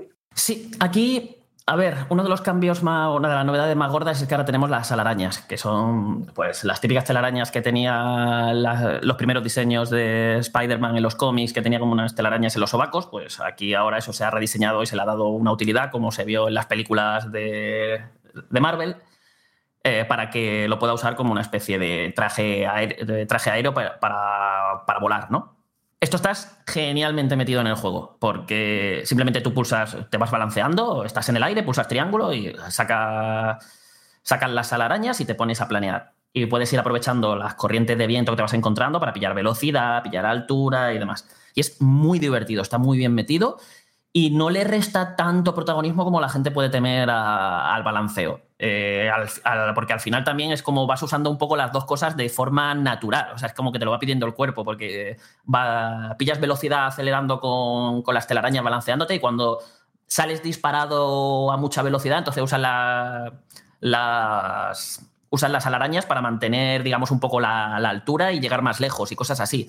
Es muy divertido de usar, o sea, está genialmente integrado dentro de la jugabilidad y de, y- y de verdad, eh, es una maravilla. Lo, no os va a quitar esa esencia de, de Spider-Man, os lo vais a pasar genial y hace que incluso el moverse por la ciudad sea todavía más divertido. Pero para mí, lo que diría que más me ha gustado de todo lo que tiene que ver con el movimiento de esta secuela es la velocidad, lo muchísimo que ha aumentado. O sea, eh, estoy hablando de que puse tras pasarme el juego el primero para ver un poquito más diferencias y tal. Y me parecía un juego muy lento, ¿vale? O sea, comparativamente era como, como si fuese a cámara lenta. Se ha aumentado muchísimo la velocidad, que esto es o sea, según Insomnia, esto se ha podido conseguir por, por el tema del- disco duro de, de PlayStation 5, que permite con estas cargas tan rápidas, permite cargar la ciudad todo a mucha mayor velocidad sin perder detalle, por lo que también permite que nos movamos mucho más rápido e incluso esto trae consigo nuevas acrobacias, como por ejemplo poder improvisar un tirachinas en cualquier lado y eh, con las telarañas y catapultarte y salir disparado hacia el cielo a toda velocidad eh, atravesando pues media ciudad. Y, y bueno, hay alguna otra escena de acción y cosas así que hacen cosas con, con esto que digo de. O sea, hay literalmente como una escenita concreta en el que te pegan una torta y sales, mm, o sea, media ciudad. O sea, es que recorres más de media ciudad, pero en cuestión de tres segundos. O sea, estás viendo cómo, está cargando todo eso y dices, pero ¿qué, burrada es esa. Pero es que además luego cuando te has recorrido, pues eso, toda esa media ciudad, coges y vuelves tú im- impulsándote hacia allí a esa misma velocidad. Y es como, pero esto, esto es una locura. Y ya te digo, va tan rápido, es tan ágil, es tan dinámico que, es que se hace incluso más divertido que antes, más satisfactorio, más gratificante. Las nuevas herramientas, las nuevas acrobacias, que te puedes poner incluso a dar vueltas haciendo como un looping sobre algún sitio y, eh, para, para generar impulso y salir mm, disparado a, más velocidad. O sea, es una pasada. O sea, todo lo que tiene que ver con el movi- movimiento de este juego es que vais a alucinar. Y de hecho, y de hecho, Hemos hablado antes de que el juego es el doble de grande en cuanto a tamaño ¿no? de, la ciudad, porque ahora tenemos Brooklyn y, y. Pero es que, claro, con todas, con estas mejoras en la velocidad de movimiento, es que al final recorrerte la ciudad de una punta a otra es que vas a tardar prácticamente lo mismo que tardabas en el primer Sp- eh, Spider-Man con un mapa más pequeño. Entonces, al final vas de un lado a otro desplazándote súper rápido, haciendo cosas. Entonces, también esto va ayudando mucho a- al fluir y al ritmo que tiene el propio juego, tanto haciendo, pues eso, historias principales, eh, eh, misiones principales, como poniéndote a hacer tú contenidos secundarios por la ciudad. Y el combate, Carlos, el primero era una especie de coger el combate de los, de los Batman Arkham, ¿no? Y darle su propio toque. Y bueno, eh, yo creo que funcionaba muy bien. Luego pasa que a lo mejor algún purista o fan de, yo qué sé, de los hack and slash o géneros así que muy centrados en el combate, pues a lo mejor podrían decir que no era, que no era gran cosa el combate, aún así a mí me parece muy divertido y sobre todo muy espectacular ¿no? y vistoso, porque es una de las gracias que controla esa Spider-Man y tener esa fantasía de, de poder y de cargarte a un montón de enemigos eh, de maneras acrobáticas, ¿no? Entonces, ¿de qué manera lo han mejorado eh, partiendo de esa base en esta secuela? Pues a ver, eh, es un poco lo que he comentado antes. Han cogido el combate del primero, que ya era muy divertido de base, y le han metido pues nuevas cositas. Ahora hay nuevos gadgets, con... hay menos que en el primero, hay menos, pues eso, menos herramientas que, hay menos artilugios que puedes usar en combate, pero son diferentes y eh, ofrecen nuevas opciones con, la- con las que jugar. Eh, el tema del bloqueo cambia muchísimo, te hace cambiar muchísimo el chip, porque por ejemplo hay enemigos, y sobre todo esto lo hacen mucho los jefes, que tienen ataques que solo se pueden esquivar y ataques que solo se pueden bloquear y otros que de cualquiera de las dos maneras te, lo vas a poder evitar. Entonces, tú tienes que estar ahora más pendiente que antes a qué están haciendo los enemigos, qué movimientos están improvisando para poder reaccionar a ellos de forma adecuada. Esto a mí al principio, con la de horas que le metí tanto al primer juego como a Miles Morales, que además me los he rejugado varias veces, eh, tenía tan interiorizado que, claro, yo veo en cualquier momento una señal de alarma del sentido arácnido, lo que sea, esquiva, esquiva, esquiva. Y me costó muchísimo al principio, oye, que tienes que bloquear, que aquí hay un botón de bloqueo, bloquea. Y era como que mm, me, me costó mucho volver a entrar en el, joder, defiéndete, deja que este ataque te los estás comiendo como, como un subnormal. Y, y una vez le pillas el truco, es divertidísimo por eso. Porque estás. eh, tienes ahora más opciones y no es tan básico, no es tan simple, no es tan mecánico. Ahora tienes muchas más. Tienes que estar más atento. Y no solo eso, sino que han metido también una variedad de enemigos mucho mayor que en los juegos anteriores. Tienen más trucos, hacen más cosas diferentes, vas a tener que priorizar unos sobre otros, porque a lo mejor eh, aparece un enemigo eh, que genera un aura su alred- a- en toda la arena de combate que te, eh, que te bloquea tus poderes y no los puedes usar. Entonces, a lo mejor lo, quieres priorizar, otros que a lo mejor lo matas y va a explotar, los, los típicos que vuelan, otros que te van a hacer ataques todo el rato para bloquearte, otros que van con escudo. Hay de muchos tipos diferentes y, claro, tienes que estar atento a saber cómo defenderte de ellos, cómo los tienes que atacar y cómo puede, tienes que afrontarlos además también para que no te hagan contraataques y cuáles tienes que priorizar o no. Ha ganado como ha ganado muchísima vidilla eh, el combate y de hecho también todo esto lo hace un poquito más desafiante. Sigue sin ser el juego más difícil del mundo. Yo lo he jugado en el nivel de, de dificultad difícil, que es el máximo que permite para la primera partida del juego ahora mismo. No sé si lo cambiarán con algunos parches y tal. Y que fue el mismo nivel de dificultad con el que me jugué el primer juego. Y yo el primer juego creo que no morí en todo el juego y aquí he muerto varias veces. eh, porque tengo, mm, bueno, aparte de eso, han, quitado, han hecho ajustes, como quitarte algunas habilidades que a lo mejor estaban un poco chetillas en el, en el juego, en lo- en los juegos anteriores, como esa que te- si hacías una esquiva perfecta te permitía rematar a un enemigo de un solo golpe y cosas así. Pues eso, ese tipo de cosas las han quitado, las han reequilibrado entre enemigos más puñeteros, más cosas a tener en cuenta, quitan más vida también, cuesta más recargar la barra de concentración para poder curarte. Al final, con todo esto, lo han ajustado y es más desafiante, es más intenso y sobre todo los jefes. En los jefes he muerto. He, he muerto más veces de las que estoy dispuesto a admitir, pero. O sea, tampoco demasiadas, pero una o dos por jefe, pero. Pero eso me ha sorprendido porque era como, ostras, me, están- me están curtiendo porque vengo aquí muy confiado de. eh, de "Buah, me paso el eh, los dos anteriores en el nivel de dificultad máximo el más, grande que hay y, y, oye, aquí he venido muy confiado y me pegan dos leches y ya me están dejando tiritando. Eh, así que, guay, muy bien. He tenido que estar siempre muy concentrado en los combates y me lo he pasado realmente bien. Y luego aquí está lo que sería una de las grandes novedades, que es precisamente el- la llegada del simbionte. Aquí gran parte de la trama gira en torno a ese simbionte, del traje negro, que, que lo que nos va a dar es como a Peter, que bueno, esto no lo hemos hablado, aquí controlamos tanto a Peter Parker como a Miles Morales, vamos alternando entre ellos según lo que vaya dictando la historia, a menos y a menos que estemos en el mundo abierto, donde se nos da la posibilidad de cambiar de a uno de uno a otro en una, vamos, la carga prácticamente no existe, le das cambiar de personaje, pumba, ya estás con el otro personaje. Y eso, en el mundo abierto puedes cambiar cuando quieras, siempre y cuando la historia también lo permita, claro. Y hay actividades que son para Peter, otras para Miles y otras que pueden hacer cualquiera de los dos. Y el traje negro del simbionte es que es una pasada, porque es un traje muy icónico, es una trama argumental de los, de los cómics que creo que es de las más queridas y famosas de, de todo el personaje. Y la gracia siempre ha estado en que ese traje, ese simbionte, daba un poder brutal a, a Peter. O sea, lo iba volviendo cada vez más agresivo, más violento y, y demás, pero eso, porque y encima él se sentía muy bien porque le estaba dando ahí como una sensación de euforia con lo poderoso que era increíble.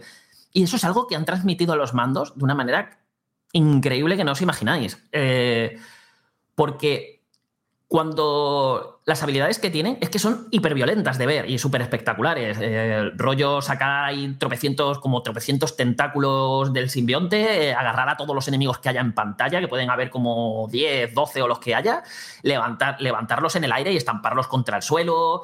Eh, luego puedes entrar en el modo furia, que prácticamente cada vez que pegas un puñetazo o dos a un enemigo lo, le haces una ejecución única, súper espectacular. Y claro, empiezas pues, en una batalla multitudinaria, pues imagínate, empiezas a ver a Peter eh, destrozando enemigos uno tras otro, que te sientes como una máquina de picar carne. Pero además, es que a través, mm, con lo bien hechas que están las animaciones, que son una auténtica pasada, yo diría que son de las mejores animaciones que he visto en mi vida en un videojuego. Es que eso te transmite esa sensación de poder, esa furia contenida, que además toda esta evolución del personaje, de a medida que se va haciendo uno con el simbionte, que se va viendo muy bien a lo largo de la, de la historia, también lo vas notando incluso en las conversaciones que va teniendo. A lo mejor te, estás te has ido a detener un crimen de estos aleatorios que salen por ahí y ves como Peter cada vez va soltando frases como más chungas, más, más mal rolleras, de se le está yendo la cabeza totalmente y los propios enemigos comentándolo de "O- o- oye, ¿qué le ha pasado a este tipo que antes simplemente nos dejaba en redes y ahora directamente nos pega una paliza que nos deja listos para el hospital con todos los huesos rotos? Eh, no sé, muy, muy chulo. También hay que tener en cuenta aquí que lo del traje del simbionte no es que sea exactamente el traje. Es decir, sabéis que hay montones de trajes para desbloquear en este juego. Tú te puedes poner cualquier traje y si en ese momento de la historia Peter tiene el simbionte, tú te basta con equiparte las habilidades del simbionte para poderlas usar. Es decir, puedes estar con el traje de Spider-Man básico, el normal de toda la vida, y darle una habilidad del simbionte y sale de repente, pues eso, los tentáculos del simbionte y haces el ataque. O entras en el modo furia y entonces el simbionte te, te rodea y, y se pone encima tuya como... Y, durante el modo furia tienes el aspecto del simbionte porque estás usando el simbionte entero.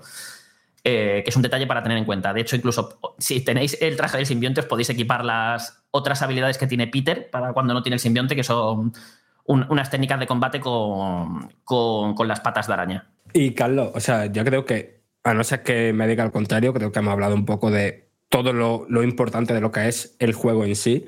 Claro, no sé cuál es tu opinión sobre esto, pero para mí, eh, hasta, bueno, a no ser que me diga al contrario, hasta ahora, el juego más tocho visualmente que había en PlayStation 5 era Ratchet Clank una dimensión aparte. ¿Cómo has visto este a, eso, a puramente a un nivel mm, técnico de modelado, de animaciones, de, de, básicamente de, mostrar músculo, vaya. Eh, supera a Ratchet, se queda al mismo nivel. ¿Qué tal?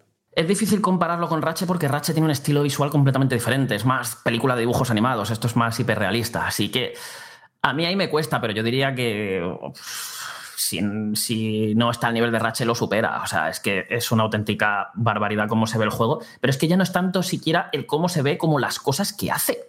Que es que es una virguería técnica. Pues, eh, probablemente hayáis visto todo este el tema de- del viaje rápido, que abres el mapa, pulsas cualquier sitio del mapa donde quieras ir para un viaje rápido y de repente eh, ya estás viendo el personaje ahí. O sea, eh, es absurdamente rápido. eh, o sea, eso es el tipo de cosas como que se nos prometieron que se iban a poder hacer con PlayStation 5 y que no se podían hacer en la anterior generación y aquí se hacen. Eh, de hecho, incluso el... Hay alguna que otra misión que el tema este de, de los portales de Ratchet and Clank se utiliza aquí también. Eh, solamente que además se utilizan en un mundo abierto. Imagínate la barbaridad que es. Y luego cómo se ve, las escenas de acción, los modelados, la iluminación, me flipa, el tema de los reflejos con trazado de rayos, la cantidad de opciones de vídeo que hay para poder configurar la experiencia a tu gusto. Eh, ya no es solo el modo fidelidad y el típico 4K 30 FPS o el modo o el modo rendimiento con unos 4K dinámicos y 60 FPS, ya es que le metes por ahí varios modos de VRR para que lo puedas modificar. Eh, eh, que le puedas activar el modo 120 hercios. Y es que al final, entre una cosa u otra, tienes como varias combinaciones distintas para que ponértelo a tu gusto. Y yo, por ejemplo, lo jugué en modo fidelidad con VRR suave y a 120 y eh, con el modo activado a 120 Hz y eso se ve y se mueve de auténtico escándalo. O sea, eh, eh, es una auténtica salvajada eh, el juego eh, en lo visual. Ya te digo, cuando se pone serio con lo que son la- las escenas épicas, los combates más importantes, las set piece eh, al estilo Naughty Dog, que bueno, yo creo que aquí Insomnia ha pasado a Naughty Dog, así os lo digo, en cuanto a, este, a esa puesta en escena de espectáculo. Yo creo que es que ahora mismo quizá lo único que podría tener rival, te diría, con este estilo visual más así realista y tal, sería el DLC de Horizon Forbidden West. Que si habéis, bueno, si habéis jugado la última misión sabréis que no tiene sentido a nivel gráfico, o sea que es una auténtica barbaridad. Y, esto os va a dejar con la boca completamente abierta, de verdad. Quizá, pues a ver, si es un juego de mundo abierto y si bajas al suelo y estás mirando los NPCs y los transeúntes que van por ahí, pues le ves un poco más las costuras, ¿no? De que no están tan elaborados como los personajes principales, pero bueno, es algo que se entiende y con todo lo que te está dando luego el juego, la- las texturas, la calidad de los materiales, eh, de verdad, que a nivel técnico, o sea, yo no sé quién pudo dudar de Insomnia de que el juego se veía igual, que sí se veía igual que Spider-Man Remaster y Miles Morales, pero ni de, ni de casualidad, vamos, se ve el juego muchísimo mejor y es una auténtica, o sea, la, la mejora es muy, muy, muy notable. Oye, Carlos, yo tengo una duda con el tema del doblaje en español porque ya he leído en, en tu análisis que, bueno, que está correcto, ¿no? Pero que tampoco está demasiado bien. Que es prota sí, pero que luego otros personajes no. Bueno, lo, lo esperable en este tipo de juegos muchas veces, aunque se le ocurra bastante PlayStation y se le ocurra más que otras compañías, pero aún así nunca puede competir con el doblaje original en inglés que suele gastarse muchísimo más dinero y suele estar mucho más cuidado. Pero mi duda viene porque, claro, es que en este tipo de juego hay muchas escenas en las que te estás moviendo con el personaje, balanceando y van hablando. Y bueno, pues eh, mi nivel de inglés de oído, pues a veces necesito apoyarme en los subtítulos y claro, o estás en el pendiente del muñeco y del combate o estás leyendo subtítulos, no puedes estar a las dos cosas. Y estoy seguro que en muchas escenas me voy a perder frases, matices, algún chiste. Pero claro, es que tampoco quiero jugar con el juego doblado porque sé que es mucho peor. Entonces es como, eh, no sé qué hacer. Uf, es complicado esto porque, claro, yo, yo muchas veces que me olvido de leer subtítulos, estoy simplemente escuchando y tal. De hecho, el juego me lo jugué entero en inglés y después me hice casi una otra vuelta entera en, español para escucharlo para, de cara al análisis. Con suerte hemos tenido mucho tiempo para, para hacerlo y he podido explotar el juego de arriba abajo. Se ha hecho un buen, un buen trabajo de doblaje, o sea, especialmente. Eh, el actor que hace de Peter Parker lo hace genial. De hecho, lo temía muchísimo porque aquí con el tema del simbionte, Peter tiene muchísimos registros en la versión original. El cómo se le va notando esa rabia contenida, cuando se le va yendo la cabeza, cuando está cada vez más agresivo, cuando llegan esos momentos dramáticos. O sea, Peter es un personaje muchísimo más rico en matices y temía a lo mejor que se pudiera exagerar, ¿no? Algunas ese tono enfadado y tal, y que va, lo hace genial. O sea, de verdad, ha hecho un auténtico trabajazo. Lo que pasa que luego el resto de personajes eh, están bien, pero no destacan, no es... mm, Quiero decir, están bien, cumplen y... Vamos, yo creo que... Yo a lo mejor es que también soy muy exquisito con, esta, con este tema, igual que tú, Jorge, pero... eh, pero claro, a mí, por ejemplo, el tema de Miles y la madre con el hecho de que, claro, en versión original son latinos y usan muchas frases en, en español. Aquí eso te lo intentan colar con frases, eh, con frases o expresiones inglesas o con expresiones latinas a la que no le ponen ningún tipo de, de acento. A mí me saca muchísimo. Y hay escenas además que tienen una carga dramática brutal. Estás escuchando cómo dicen las frases, cómo gritan los personajes en versión original y es que no hay color. O sea, está, en una escena estás diciendo, joder, qué chulo, y te lo pones en versión original y estás con los pelos de punta. O sea, hay un combate en concreto del juego que de verdad es que eh, estaba teniendo hasta escalofríos de, de, de, cómo, tanto por el combate en sí, la escena, el clima y sobre todo la interpretación de los actores, que es importantísimo por todo lo que transmiten. Pero sí, hablan mucho durante los enfrentamientos, eh, te vas a estar balanceando por la ciudad y también van a estar hablando. Eh, entonces, eso ya va a depender un poquito más de cómo lo veas tú, Jorge. Yo te diría que lo probases de primeras en inglés y si ves que te agobias mucho, pues nada, cambias en español. Es que también, además, otra cosa que pasa con el doblaje español, pero que esto es algo que pasa en casi todos los doblajes españoles, que es algo que me da mucha rabia, es que se pierden mucho los matices en el habla de los personajes, en los acentos, en esos dejes lingüísticos que tienen. Y aquí Bueno, pasa muchísimo mm. porque hay muchos personajes que no son exactamente americanos. Y, e incluso que los propios. Es decir, hay momentos en los que Peter dice. eh, salta. Pues eh, estoy escuchando acentos de tal, tal, tal y tal y tal. Parece que es un grupo internacional. Y eso en español los está escuchando y dice, pero si están hablando y son todos de Valladolid. Entonces, un poco son esas cosas que se pierden. Bueno, y que no jugamos los GTA y el Red Dead Redemption en inglés con subtítulos y más o menos te pierdes alguna cosilla, pero bueno, más o menos te enteras. Pero sí, como es que eh, a mí es que estos doblajes, eh, lo que tú dices, que habla todo el mundo igual, que encima que son los mismos actores que los has escuchado en otros juegos, a mí me cansa mucho, la verdad. Sí, sí, yo voy a tirar, creo que voy a tirar por inglés directamente. A ver, Carlos, en verdad, o sea, Jorge no lo ha dicho porque le da vergüenza. En verdad, lo que Jorge te quería preguntar realmente es si en el doblaje en español dicen en algún momento bro. Pues Miles y sus colegas lo dicen mucho, ¿eh? O sea, quiero decir, Sí, lo, lo- sí, lo sí. dicen en, en el doblaje español, en inglés dicen man, ¿vale? O sea, Increíble. ¿eh? Ahora quiero jugarlo, ahora quiero jugarlo en español. ahora quiero jugarlo en español, sí. Ni que sea solo por eso, ¿no?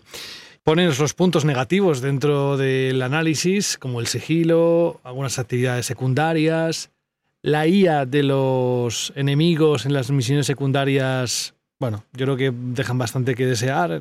No, no es difícil encontrarte pues, otras situaciones que hemos vivido en otros juegos y que tendrían que alertar. a- también depende de la dificultad, entiendo, ¿no? De que, que eliges para que se pongan en alerta mucho antes que de lo que tú esperas. Pero así todo, con lo joya que es, porque no tenemos que, decirlo bajito, sino creo que es un gran aporte para el mundo de los videojuegos, un, un título así, con todo el, el juegazo que es, a tu juicio, ¿qué le faltaría para ser perfecto? pues poca cosa, la verdad. Eh, te diría que el sigilo y algunas actividades por ahí secundarias, que bueno, hubiera preferido que me hubieran rellenado todo, o sea, todo eso lo que es secundaria, eh, actividades secundarias de cosas de hacer por el mapa con misiones un poco del estilo de las que os he comentado, que son fantásticas. O sea, lo que son las misiones propiamente dichas, las misiones secundarias con entidad, son geniales. Y si en vez de meterte eso de busca 42 Spider-Bots, ponte a dar vueltas por ahí persiguiendo un pájaro mecánico y cosas así, mm, yo creo que habrían terminado de redondear si hubieran metido una buena cantidad de ellas. Pero la verdad es que no se le puede pedir mucho más. O sea, es que para mí, yo os lo digo de verdad, para mí esto es, ha, sido como, ha sido como mi juego soñado. Eh, es decir, Spider-Man es el personaje. Vale, sí, hemos hablado mucho de doblajes y no paro de decir Spider-Man y Spider-Man. Voy cambiando, ¿vale? Pero. eh, cosas de la vida. Te Pero para mí perdonamos, lo entendemos. Pero para mí, es- eh, o sea, no, no os hacéis una idea de lo importante que es para mí este personaje. Es que yo me he criado viendo sus series de animación, leyendo sus cómics y es que viendo sus películas. lle- Llevo toda la vida y siempre ha sido mi favorito, siempre me ha apasionado. Eh, he jugado todos, prácticamente casi todos sus juegos y encontrarme y haberme encontrado esto, o sea, ya, ya el, el primero de PlayStation, el de 2018, eh, el primero de Playsta- de PlayStation 4, ya fue como, wow, esto es lo máximo. Lo que pasa es que, claro, ahí estaba, me ha flipado, esto es como, siempre había soñado un juego de Spider-Man, pero todavía puede ser mejor. Y esto es eso. Y además, cogiendo villanos de la talla de Lagarto, de Craven, de Venom. O sea, es que no hemos hablado de Venom y no pienso hacerlo porque no pienso spoilear nada de él, pero es increíble todo lo que han hecho con, Venom. Es que es imposible hacerlo mejor. Es el mejor Venom que se ha hecho nunca en un videojuego.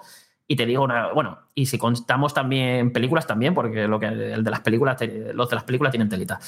Y, de verdad, es alucinante. Para mí esto ha sido mi juego soñado, como lo, como lo fueron los Batman en su día. Yo tengo una duda, Carlos, eh, sin entrar en spoilers, sin mencionar temas de historia, de cara a una tercera entrega, ¿qué pueden hacer? Porque quedan barrios todavía de Nueva York por recrear que no están aquí.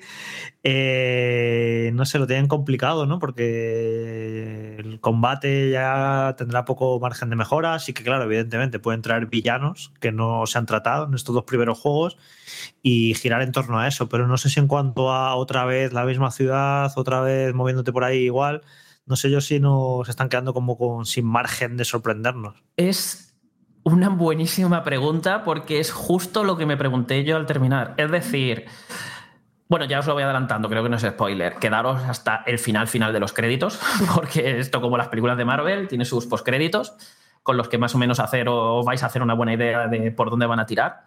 Pero claro, yo ahora mismo tengo muchísimo hype por el futuro de la saga, porque bueno, yo ya me lo he pasado y sé por hacia dónde o por dónde pueden ir tirando. Y aún así, pues claro, dejan muchísimas dudas para que, eh, o sea, estoy seguro que Internet se va a llenar de gente lucubrando sobre qué es lo siguiente que, va a pasar en el siguiente juego. Pero en lo jugable, ¿cómo mejoras esto? Es que es lo que dices. eh, eh, nos van a llevar a otra ciudad, se van a meter en cosas del Spider-Verse para llevarnos a otros universos y intentar tirar por ahí para aportar variedad. Eh, ¿Qué van a hacer? O sea, es como, ¿cómo mejoras esto ya? Eh, es, que, es que es muy complicado. O sea, eh, sobre todo porque, vale, de una primera entrega que todavía tiene muchísimo por pulir y tanto potencial, han mejorado tantísimo en esta segunda que es que da esa sensación como que no, como de que, bueno, o, sea, estáis quedando sin margen de mejora, me podéis ahora mejorar las secundarias, podéis eh, hacer cositas por aquí y por allá. Pero lo jugable, ¿qué novedad me vas a meter para que yo esto ya me parezca algo otra vez fresco? Por ejemplo, aquí hemos tenido las alarañas, el traje del simbionte, los nuevos poderes de Peter y otro tipo de cosillas, otros ajustes que se han hecho, cositas que no voy a comentar, que por cierto el juego está repleto de sorpresas, vais a alucinar con muchos giros que les han dado a lo que es el canon de Spider-Man. Algunos artilugios, quizás. Sí, pero algo así que sea impacte, tan no. decisivo o no sé, es o sea, yo tengo una teoría de por dónde pueden tirar para sorprender, pero claro, ya sería meternos en terreno de spoilers que no voy a No, hacer. no, no. Si acaso en uno pero especial. claro, yo más o menos, pero eso, al final son mis teorías, es lucubrar, es no lo sé, la verdad es que no lo sé, os lo digo de verdad.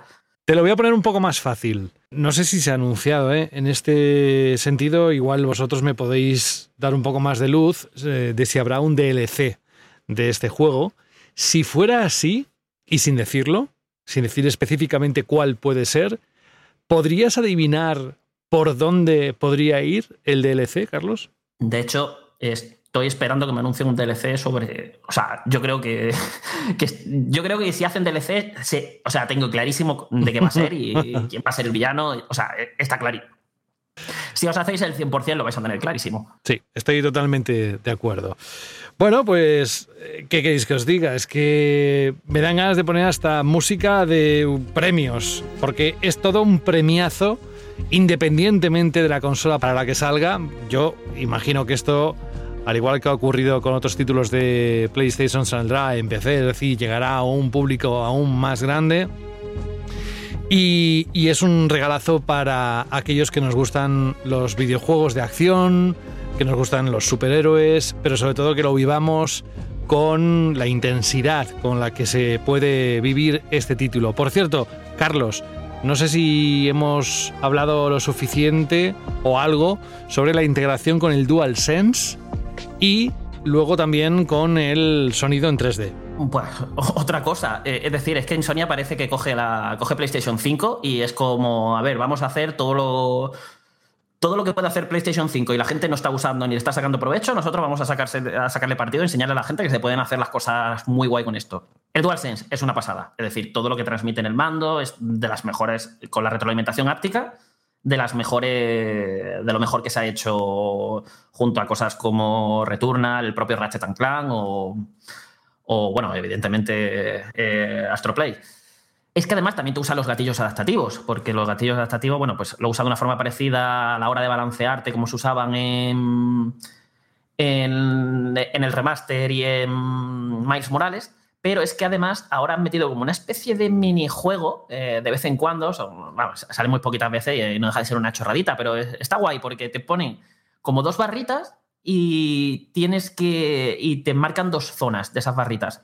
Entonces tú presionando cada uno de los, eh, de los gatillos eh, a la vez, tienes que hacer la presión que te indican en cada uno de los gatillos para mantenerlo ahí durante un rato. Entonces, a lo mejor uno, uno te están pidiendo que presiones más y el otro un poquito menos, y estás ahí como calibrando. Y con las animaciones que está haciendo el personaje en ese minijuego, que tiene sentido que hagas esas cosas con el gatillo, pues no se queda como muy chulo. Es una- ya digo, es una chorradita, pero es que de estas que dice, oh, mira, mira, ah, se han molestado al menos en usarme el mando.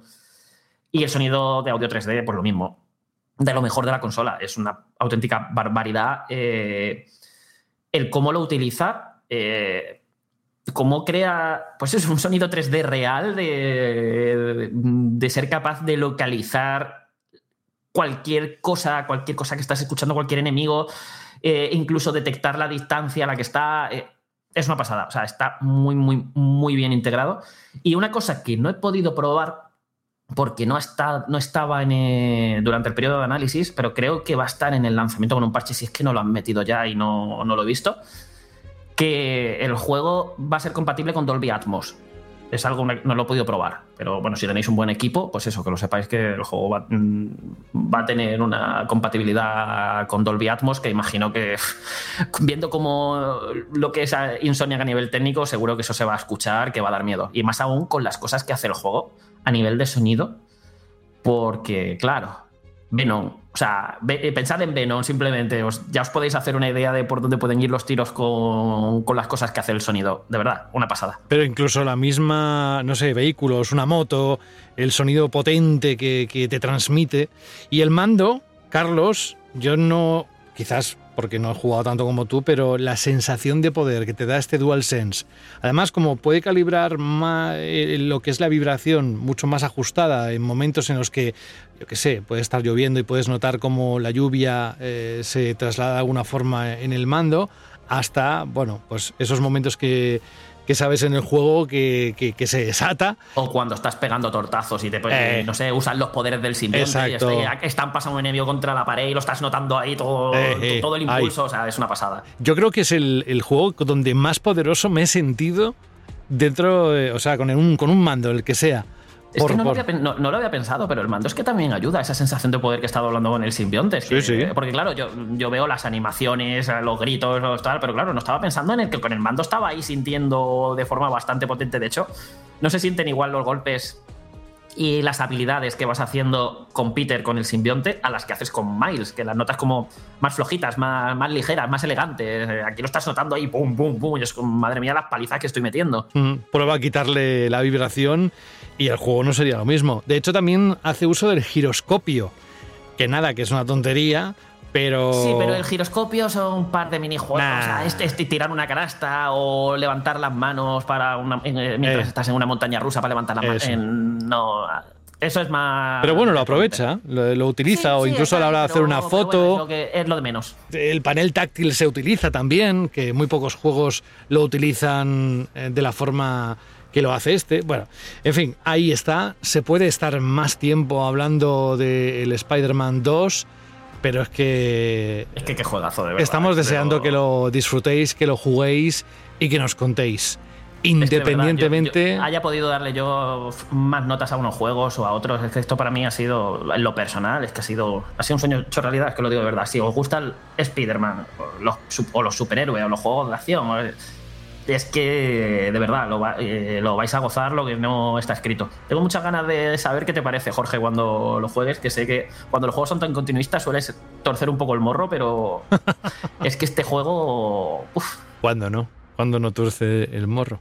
Ah, es broma. Vamos a hacer un pequeño descanso y cambiamos de registro, que no de gran juego, ¿eh? En tu estantería hay una conversación entre videojuegos olvidados. Yo era el FIFA de su vida y me ha dejado chupando banquillo. Pues yo llevo 574 días abandonado en Animal Crossing y hay un unicornio que me mira chungo. Peor está Mario Kart, ahí hinchado a plátanos porque no tiene a quién soltarlo. ¡Uhú! ¡Mamma mía!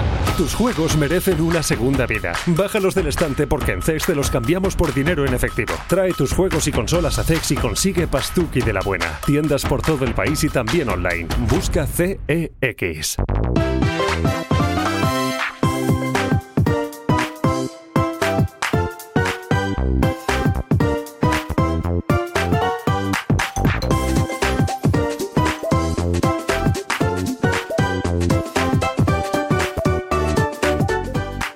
Como decía al principio, Carlos, tú no estabas, pero yo decía que era totalmente compatible un usuario que quiera disfrutar de lo que hemos dicho al estilo bestia de lo que pueden dar las consolas de nueva generación como la PlayStation 5 y un título como el Spider-Man 2. Y luego querer también después de acabarlo o complementarlo con un título como este, que también es totalmente compatible y además cambiando de género y sin embargo también tiene capacidad para sorprender a aquel que esté o aquella que esté a los mandos. Estoy hablando del Super Mario Bros. Wonder, menuda semanita que sabíamos que iba a ser en el mes de octubre, el día 20, cuando se acercara este momento y fijaos como siempre digo, ya está aquí, lo tenemos. Y tenemos otro sobresaliente para un título, que se deshace en halagos, Carlos, no es para menos, pero no solo Carlos, ¿eh? que también lo he escuchado en más gente. Hablas de los controles, de las físicas, del diseño de niveles, de lo visual.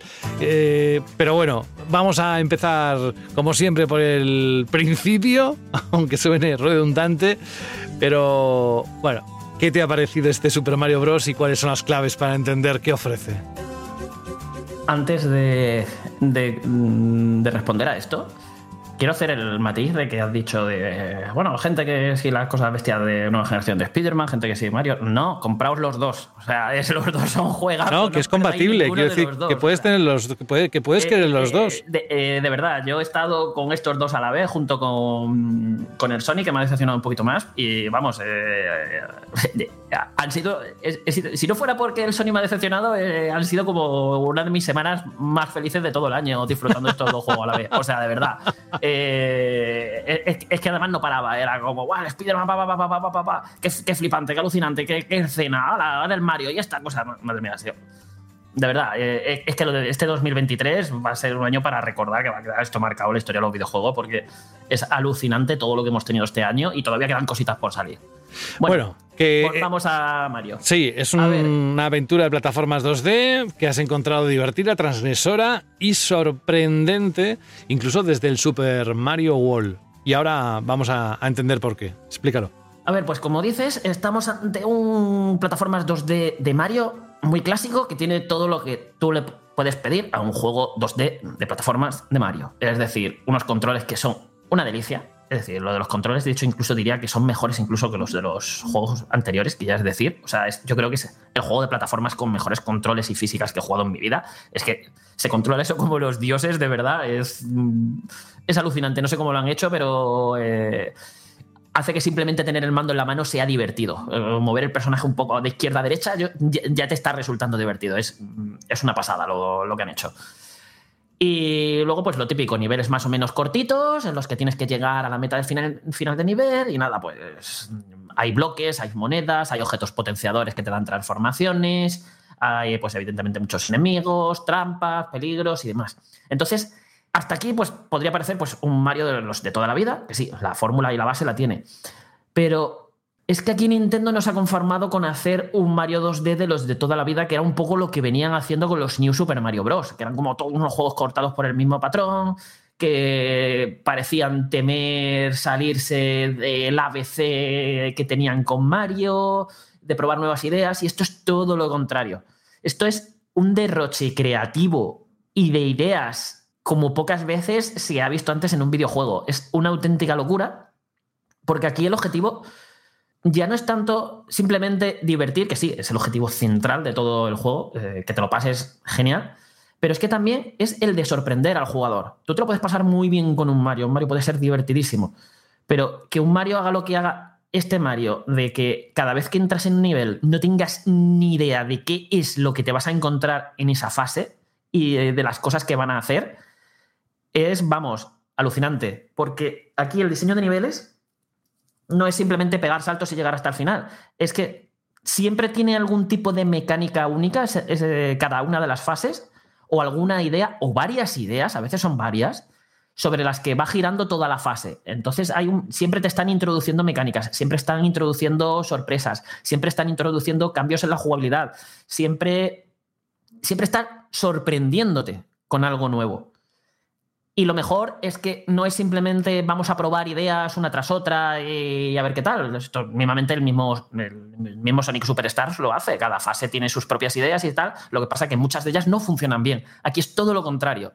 Aquí cada cosa que han hecho lo han hecho porque han visto sus propios diseñadores, se nota que han probado eso 20.000 veces, que han jugado esa fase 20 millones de veces, hasta que han visto, vale, así ha quedado perfecta, esto funciona de lujo, esto es divertido, la gente se lo va a pasar muy bien con esto, eh, lo vamos a meter.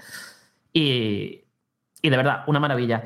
Pero es que ya solo con esto, el juego ya sería un juego sobresaliente, de las mejores plataformas de los últimos años. Pero es que la auténtica genialidad de Super Mario Bros. Wonder llega con las Flores Maravilla, que es como la gran novedad que realmente introduce esta entrega.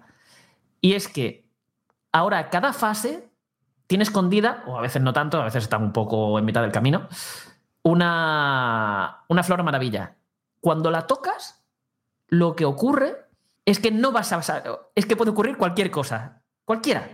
De repente pueden cobrar vida las tuberías, eh, te pueden convertir en un Goomba y de repente estás como en una especie de fase de sigilo, con unos controles y habilidades diferentes. Te puede cambiar la perspectiva eh, en la que se juega. Eh, en vez de a lo mejor moverte de forma lateral, ahora pues te estás moviendo como si eh, la cámara fuera aérea. Eh, es que puedo poner mm, decenas y decenas de ejemplos porque cada fase tiene su propio efecto único. Cada vez que tocas la flor maravilla de una fase, no es algo aleatorio, cada fase tiene su propio efecto, pero puede pasar cualquier cosa y siempre está pasando cosas diferentes, siempre te están sorprendiendo y además aquí es cuando ya se desmelenan del todo. Si las ideas que tienen en el resto de, o sea, lo que son los, las partes normales de los niveles son un poquito más comedidas, son muy divertidas, pero son cositas un poco, digamos, más lógicas y más concentradas, ¿no? A lo mejor irte moviendo por una plataforma que cada vez que, que saltas sobre esa plataforma va, va contando hacia atrás y cuando llega a cero, pues la plataforma desaparece. Pero es que las ideas que tienen con las Flores Maravilla es que son auténticas locuras. Es como si hubieran hecho una sesión de brainstorming, hubieran dicho que sí a todo lo que se les ocurrió que les pareció divertido, lo hubieran metido todo en una batidora y hubiera salido este juego. O sea, es. mm, nunca he visto una Nintendo tan atrevida eh, de vamos a experimentar, vamos a pasárnoslo bien, vamos a juguetear con mecánicas, vamos a reinventar Mario de mil formas distintas y vamos a romper todas las convenciones por las que por las que nos regíamos hasta ahora con la saga y vamos a, eso, a darle libertad a los propios desarrolladores para que se lo pasen bien ellos también, con ideas con las que ellos crean que vayan a funcionar y no vamos a ponerles grandes restricciones. Y, y es que el resultado es, es magistral, o sea, de verdad. Ah, Y yo, es que cuando lo probé, mm, o sea, yo estaba muy ilusionado, pero era como. mm, no me quería flipar mucho, aunque mm, evidentemente me flipé bastante, pero no me quería flipar mucho por eso, porque no sabía hasta qué punto, por ejemplo, la, la estampida de bisontes, pues se, iba a repetir, ¿no? O si, o, si con el tiempo eso, se iban a repetir ideas, pero si dices que no, para mí este juego me va a volar la cabeza de una manera increíble porque yo si hay algo que valoro muchísimo en los videojuegos es que constantemente me, me vuelen la cabeza, que no se queden en, en su zona de confort y que estén todo el rato innovando. Pero más allá de esta chapa, lo que te quería preguntar es, dejaba entrever el juego cuando lo jugué que había como que dos maneras de jugar el nivel, ¿no? Con la flor maravilla y sin la flor maravilla.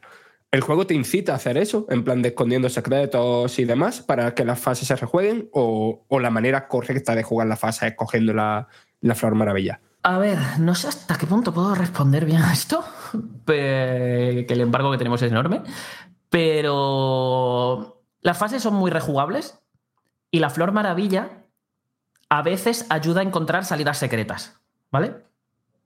No siempre... Eh, es decir, si coges la Flor Maravilla, es posible que llegues a una salida que de otro modo no podrías haber llegado y claro, así desbloquees una fase secreta. Y claro, si no la coges, pues llegas a la salida normal, que a lo mejor te lleva por otro lado. Son cosas, es algo a tener en cuenta. No, no es algo que se haga mucho esto realmente, pero hay varios. Hay un buen puñado de niveles que tienen sus salidas secretas. A veces no dependen. No dependen de la flor maravilla, dependen de otras cosas. Pero yo te diría que tampoco cambia demasiado. Es decir, que la- realmente la manera más correcta, por decirlo de algún modo, es encontrar la flor maravilla. Porque siempre te va a permitir llegar más lejos de. eh, o sea, quiero decir, si hay una salida secreta o algo, siempre te va a permitir llegar más lejos de la fase. Si no es. Si no la coges, a lo mejor en esta fase que te digo que. Por ejemplo, la de los bisontes, eh, la de la estampida de los bisontes, que, que has comentado, esta la jugaste, creo tú. Eh, Sí, sí. Pues la de la, la de la estampida, si, si vas con la estampida, hay un momento en el que, si te fijas, eh, arrasan con el banderín de meta y la estampida sigue para adelante y sigue el nivel. Si no coges la flor maravilla, eh, llegas a ese banderín de meta y se acaba el nivel, porque no puedes pasar de ese banderín de meta porque la estampida no se la ha cargado. Pues son un poquito ese tipo de cosas, pero yo, creo que eso, o sea, lo suyo es que busques la, la flor maravilla y, te la cojas. Es decir, de hecho, muchas fases puedes completarlas al 100% a la primera, muchísimas además. Las puedes completar al 100% a la primera si encuentras todo y consigues la flor maravilla. Ya te vas de la fase con, con todo conseguido. No es tanto como... Sí, no dejan de ser dos formas diferentes del, muchas veces del nivel, pero eso yo creo que sí, que la forma ideal es encontrar la flor maravilla, que además es la gracia del juego, el buscarte la flor maravilla y... Es decir, es que cada vez que entro en una fase, yo ya... es decir, no he visto todavía las mecánicas de la fase ya estoy pensando en qué me van a hacer con la flor maravilla. O sea, es, eh, es una auténtica locura lo que han hecho con algo así tan aparentemente simple que le han conseguido dar una frescura inusitada a una fórmula, pues eso, desde 1985, 85, que es el primer Super Mario Bros. y que es algo que se ha repetido mil veces y en un género que parecía que como que tampoco da para mucho más, no dejan de ser saltos en 2D y mira, pues se han desmelenado de una manera que, que han conseguido sorprender, pero una auténtica barbaridad. Y eh, yo creo que eso tiene incluso más mérito todavía, ¿no? Casi que crearte un género nuevo o algo, ¿no? Es coger algo que ya has jugado mil veces y de repente seguir volándote la cabeza con eso, que es como, pero a ver, ¿cuántos años han pasado? ¿Cómo, cómo, seguís, mm, cómo seguís consiguiendo este tipo de cosas? Eh, vamos, yo estoy seguro de que el próximo juego de Super Mario, o, sea, si, tiran por un Super Mario Bros. Wonder 2 o por otra cosa, esta idea de la Flor Maravilla la van a intentar mantener más o menos porque eh, les da una libertad creativa total y esto a Nintendo le viene de perlas. Y Carlos, en cuanto a la dificultad, he leído por ahí algún análisis que decía que era tirando a facilón, pero bueno, yo imagino que como estos juegos de Nintendo que suele tener varias capas, ¿no? Una primera muy accesible para que casi cualquiera pueda pasárselo, pero luego otra segunda capa, incluso una tercera para los más hardcore, que hacerse el 100% y yo imagino que habrá en el endgame niveles especialmente difíciles. ¿Cómo lo, cómo lo han hecho esto? A ver, a mí, esta- a mí el tema de la dificultad siempre me resulta difícil porque yo tengo la sensación de que mm, la dificultad que me. O sea, lo que. No, lo ya lo digo yo, porque no quiere, joder, pero no quiere no parecer modesto, pero eres- que juega muy bien, ya está, lo digo yo. Carlos juega muy bien a los Dark Souls, a los Mario, a todo lo que se le ponga por delante. Juega, juegas muy por encima de la media, evidentemente. Bueno, eh, a, a mí me cuesta calibrar el tema de las dificultades, pues bueno, supongo a lo mejor será por eso que dice Jorge. Pero, a ver, a mí el juego me ha parecido, si lo comparo con lo que me han parecido juegos anteriores de Mario en 2D, me ha parecido un poquito más fácil. Yo Ojo, sí creo. que el, eh, el New Super Mario Wii U, ¿vale? Era un juego bastante difícil. Yo lo recuerdo así. Me parece un juego bastante desafiante. Evidentemente, si tienes ese, ese referente, claro, es que ese juego yo creo que era bastante, bastante difícil. Yo creo que este juego tiene una dificultad media, ¿vale? Es decir, eh, además es que tiene, como dices, muchas capas, porque aquí, por ejemplo, el mapa, eh, la forma en la que progresas por el juego no es tan lineal y eh, rígida como en Marios anteriores. Aquí tienes un mapa mundi con zonas abiertas que incluso a veces te tienes que poner a buscar los niveles porque a lo mejor están, están ocultos o tienes que dar vueltas y tienes que explorar un poquito. eh, No es simplemente ir de un punto a otro cogiendo fases. Y al estar en, como en zonas abiertas puedes decidir qué fases juegas y cuáles no. Porque tu objetivo es conseguir semillas maravilla. Y las semillas maravilla las consigues pues con los efectos de las flores maravillas, llegando al final del efecto de la flor maravilla, o encontrando salidas en los niveles. Encontrando un banderín de meta o encontrando el banderín de meta secreto. Y eso vas reuniendo semillas y cuando tienes las suficientes puedes romper el bloqueo que te permite seguir avanzando por el mundo en el que estés o llegar al palacio o lo que sea. Entonces, claro, eh, los propios mundos eh, al dejarte libertad total, también te están indicando la dificultad que tienen las fases. Entonces, a lo mejor tú estás en el mismo mundo 1 y estás encontrándote una fase de nivel de dificultad 4, al lado dos de nivel dificultad 1 y una de nivel dificultad 2, por ejemplo. Eh, entonces, cada jugador puede ir decidiendo qué, niveles quiere jugar y cuándo le apetece una cosa más difícil, una más fácil y o una más moderada. Entonces, si simplemente quieres llegar al final, pasarte el juego y punto, eh, pues eso, muchos jugadores van a poder ir tirando con los niveles así más asequibles y ya cuando os pasen el juego, pues ya se podrán plantear, mira, ya aquí tengo, ya me he pasado el juego y he hecho lo suficiente desafío como que me puedo enfrentar ahora a las cosas más difíciles e intentar ir a por el 100%. Entonces yo creo que capa está como muy bien planteada para, venga, ¿quieres pasarte el juego simplemente? Vamos a darte la experiencia lo suficientemente sencilla y asequible para que, para que puedas llegar al final. Luego está, pues lo que dices, hay fases secretas, hay niveles más complicados y bueno, hay cositas que no, muchas cositas de las que no puedo hablar. Yo las fases más difíciles, las más, más, más, más, difíciles, no he muerto ni... He muerto muchísimo menos que incluso en las fases finales mega secretas que tenía Super Mario 3D World. Eh, o eso hablando en 3D, pero en 2D también. O sea, en los New Super Mario he muerto bastante más. Yo creo que me he muerto bastante más veces que aquí. Aquí, de hecho, eh, o sea, es que eh, creo que no he estado mirando, no he mirado las vidas en todo el juego. Tiene un sistema de vidas, pero vamos, habré acabado con 80, 90 o 100 vidas el juego. Y, y no he muerto tantísimos. Sí que hay fases que son muy desafiantes y que sí que he muerto he muerto mi número de veces, sobre todo esa, la, típica mega fase super final secreta, mega secreta por dos, pues eh, en esa fase sí que morí. Y hay, y hay otras pantallas, pero generalmente mm, yo recuerdo haber muerto mucho más en otros Mario. Ha sido un juego sencillito, que yo lo que creo que por el motivo por el que es un poquito más sencillo es precisamente por esa creatividad que tiene. Es decir, te están metiendo tantas mecánicas todo el rato, te están sorprendiendo, están introduciéndote nuevos conceptos y tal, que, que es como, a ver, tampoco nos podemos pasar tres pueblos, porque, porque, a ver, te estamos metiendo cosas nuevas que a lo mejor no has estado dominando a lo largo del juego. No es como, por ejemplo, el New Super Mario Bros. U, que al final las mecánicas que tiene son y el tipo de cosas que hacía son las mismas que te hace al principio del juego que las que te hacen al final. Entonces, claro, para cuando llegas al final, eh, estás llegando a, a, los niveles finales, pues el juego ya está subiendo muchísimo la dificultad porque ya se supone que el mando lo controlas muy bien y controlas absolutamente bien todo. Y aquí, como no paran de sorprenderte, yo creo que por eso han intentado han intentado ser un poco más moderados, pero aún así vais a tener retos para todos los gustos, para tanto para los que lleváis toda la vida como yo jugando a Mario. Es decir, el juego no es un paseo, que sea más, más fácil que los New Super Mario, por ejemplo, no quiere decir ni por asomo que sea un paseo. Vais a tener retos muy chulos.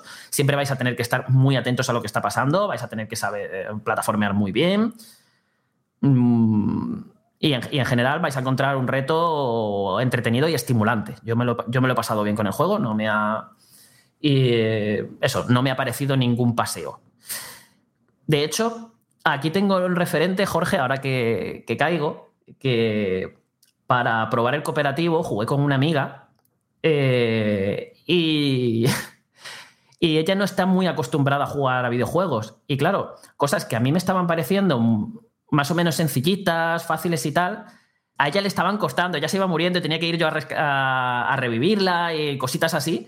Eh, pero se lo estaba pasando genial igualmente. Es decir, no era. A la veías y se lo estaba pasando teta con el juego. Eh, entonces, claro, a lo mejor lo. Sí que hay, hay una dificultad que a lo mejor yo no estoy viendo porque estoy muy acostumbrado a esto de los videojuegos, pero la gente sí que se va a encontrar un. La mayoría del gran público, yo creo que sí que se va a encontrar un reto estimulante que no los va a frustrar, pero sí que les va a divertir y les va a invitar a superarse y a jugar cada vez mejor. Así que yo creo que realmente está todo muy bien equilibrado, está muy bien medido. Y aparte que esto es Nintendo, aquí seguro que a esto le han dado mil vueltas hasta dejarlo completamente afinado. E incluso con todo esto que he comentado, el juego tiene un montón de opciones de accesibilidad para hacer la experiencia, pues eso, más llevadera a cualquiera que pueda necesitar ayudas. Me explico con esto. Por ejemplo, han metido un modo online que a mí no me ha terminado de convencer porque no es un cooperativo online real, como puede ser el cooperativo local, sino que es una especie de cooperativo con dejes de Dark Souls. Es decir, tú estás en.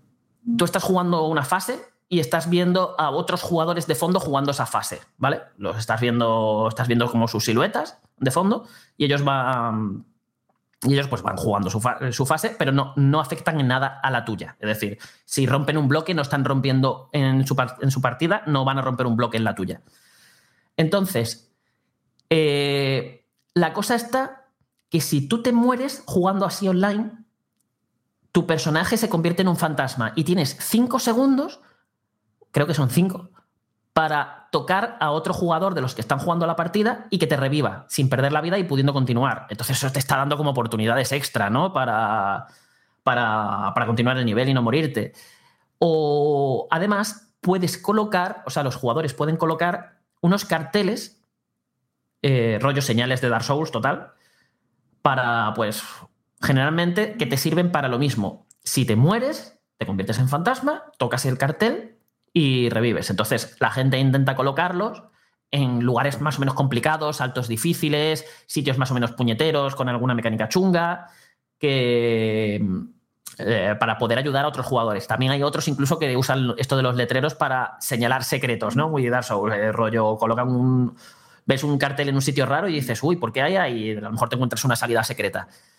Entonces esto te, te está dando muchas oportunidades, pues si quieres jugar con el modo online. A mí, por ejemplo, me parece que es facilitar demasiado las cosas esto y además me distrae, me distrae ver jugadores jugando de fondo eh, el de la partida. Es como, no, eh, ¿qué está pasando aquí?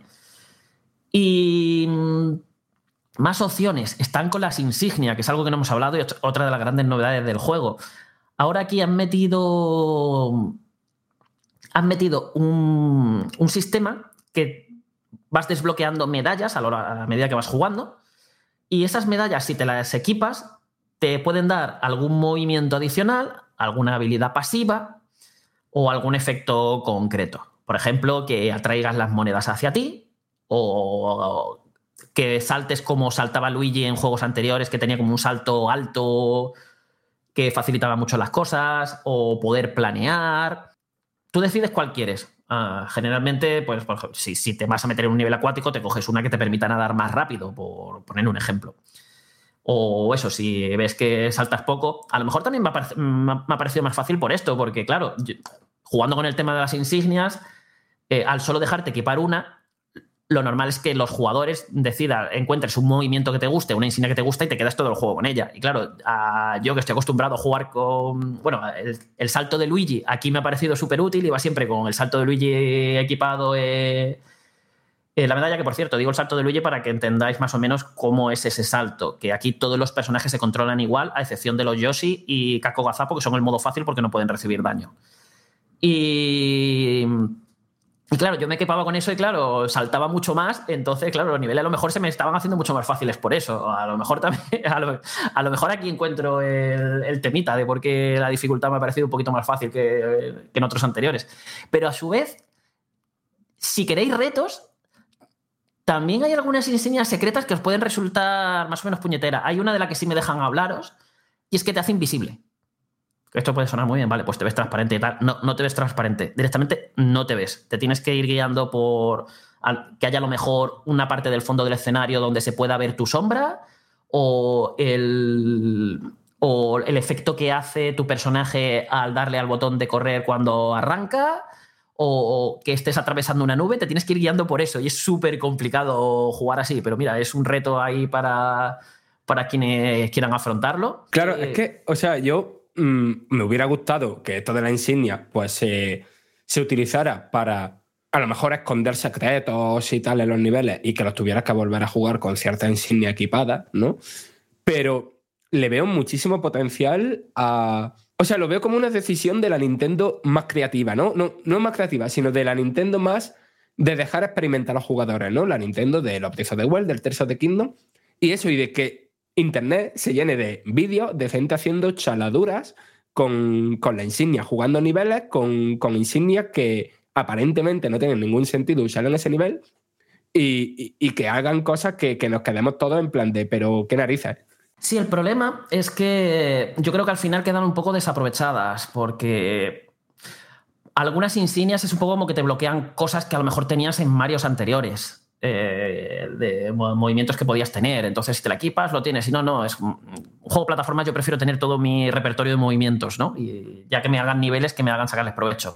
Y además, esto mismo es algo que se ve en ciertas fases que están diseñadas en torno al tema de las insignias, de usar algún movimiento concreto de ellas y tal, que te ponen, es que son como pruebas de insignia y te ponen esa, esa insignia sí o sí y tienes que jugar con ella para pasártela. Y cuando hacen eso, eh, generalmente suelen ser tutoriales para que te acostumbres a la, a insignia. No voy a dar mucho más, no puedo hablar mucho más, pero hay fases con este tema de girar alrededor de las insignias que hacen auténticas genialidades en cuanto al plataformeo. Porque, claro, esas insignias te permiten también hacer ciertas acrobacias, movimientos y cosas chulísimas. Y son muy divertidas de usar. Y claro, tú ves eso y dices, esto el potencial que tienes, si me lo hubieran integrado en los niveles de algún modo, rollo, esta fase la tienes que jugar con este movimiento, esta fase la tienes que jugar con este otro, este tal. Y entonces, esos, esas fases las hubieran podido diseñar con esos movimientos en mente, además de todas las mecánicas que ya tenían, se podrían, o sea, yo creo que podrían haber hecho auténticas barbaridades. O sea, que ya son una auténtica barbaridad las fases, pero incluso, yo, yo creo que incluso podrían haber ido un poquito más. Y, me he quedado con las ganas de ver que se le saque un poquito más de provecho a esto, pero vamos. eh, es un añadido que está guay, simplemente eso que no me parece mal, lo, puesto, lo puse en punto negativo, pero si os fijáis cómo lo escribí, lo puse precisamente como diciendo, oye, esto está guay, pero me hubiera gustado que se hubiera aprovechado un poquito más, que como que se me ha quedado un poquito desaprovechado porque al final me, he acabado jugando casi todo el juego con las mismas dos, tres insignias porque eran realmente las que me parecían más útiles o con las que yo me sentía más cómodo. Y Carlos, el tema de los potenciadores, o sea, todos estamos evidentemente eh, a tope con el Mario Elefante, pero ¿qué más cosillas hay por ahí? Pues hay muy poquitos, ¿eh? Eh, Pero son. O sea, a mí me han encantado. A ver, tenemos de los clásicos el Super Champiñón, evidentemente, para convertirnos en Super Mario. Eh, también tenemos la Flor de Fuego y la Superestrella. No, no hay más.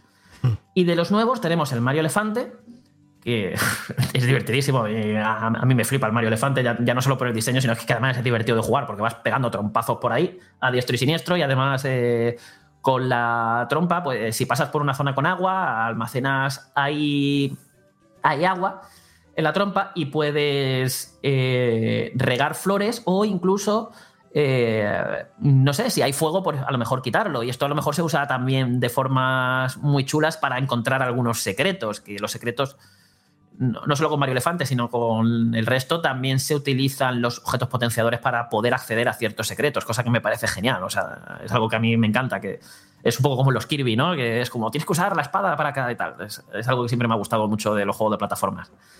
Y, y eso, el personaje, o sea, el Mario Elefante es divertidísimo. Además, las animaciones que tiene es que eh, te, estás, te estás riendo, es que estás jugando y te estás riendo viéndolo. A lo mejor te quieres meter en una, en una tubería y ves como, claro, como ahora es un elefante, está tan gordo, pues no cabe. Y lo ves ahí haciendo presión para intentar colarse y ese tipo de cosas. Muy divertido.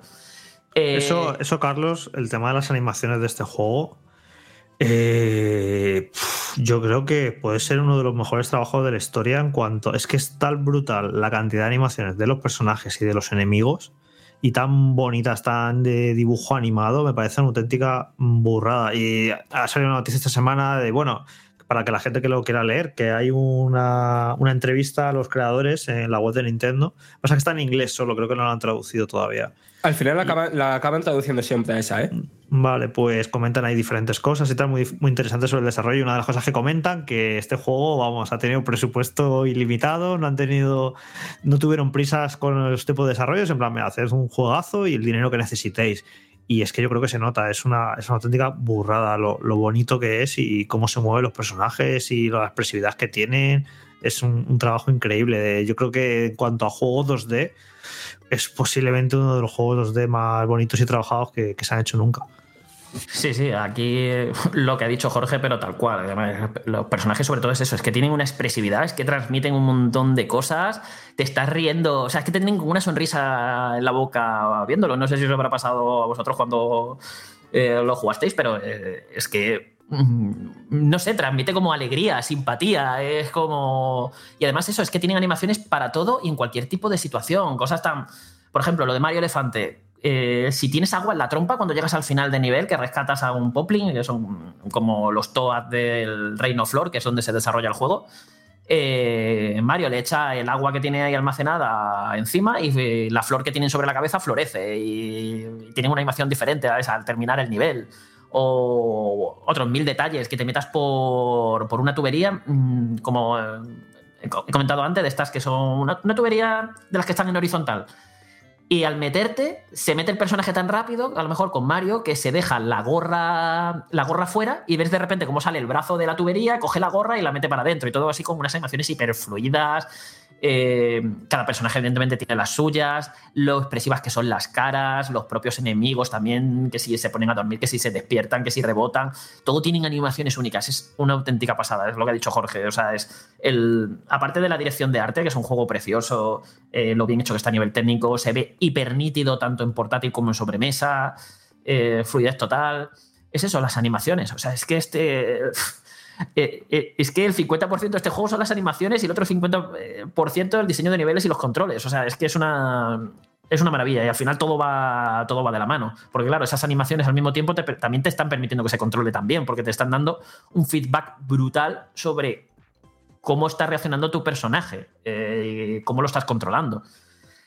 Pero bueno, volviendo a los objetos potenciadores, el otro que tenemos es el champitaladro, que te sale un gorro con un taladro y eso te sirve para colarte tanto por los techos como por debajo de tierra. Y esto te permite llegar a cier- ciertos sitios y evidentemente con esto también lo puedes aprovechar para taladrar ciertos bloques e incluso enemigos que a lo mejor están protegidos de algún modo.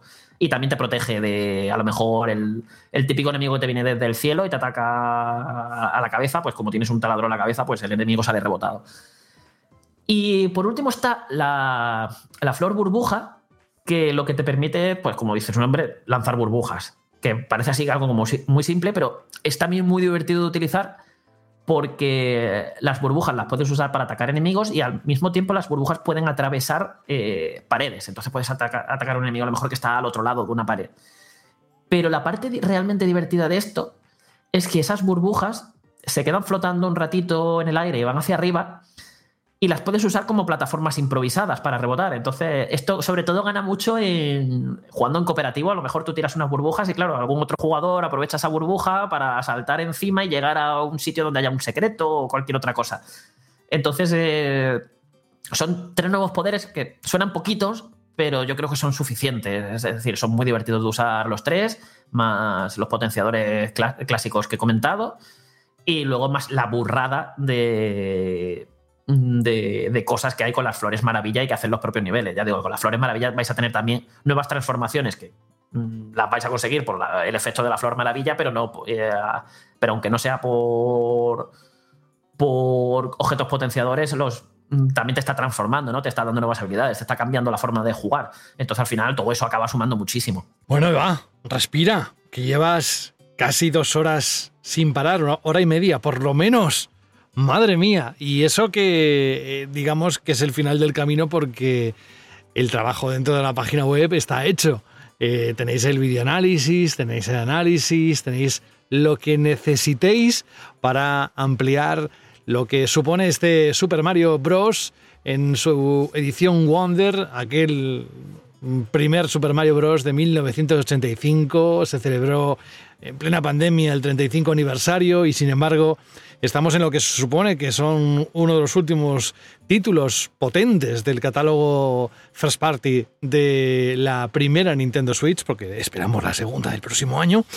Y lo que tenemos entre manos ya a la venta cuando escucháis este programa es uno de los mejores juegos de Mario, de plataformas en 2D y todo lo que ha contado nuestro amigo Carlos Leiva. Vamos a escuchar un consejo y nos despedimos. En lo profundo de tu cajón se escucha la voz de un triste móvil muerto de asco. ¿Qué será de mí ahora que nadie me quiere? Antes hacía fotos, veía TikToks, enviaba WhatsApps a lo loco. Aún tengo ganas de vivir. Sácame del cajón y llévame a Zex. Ese móvil merece una segunda vida. Llévalo a tu tienda Zex más cercana y te daremos el mejor precio por él. En tu cajón no vale nada, pero en Zex te lo cambiamos por dinero en efectivo. Trae tu móvil a Zex y consigue Pastuki de la buena. Tiendas por todo el país y también online. Busca CEX. ¡Nos vamos!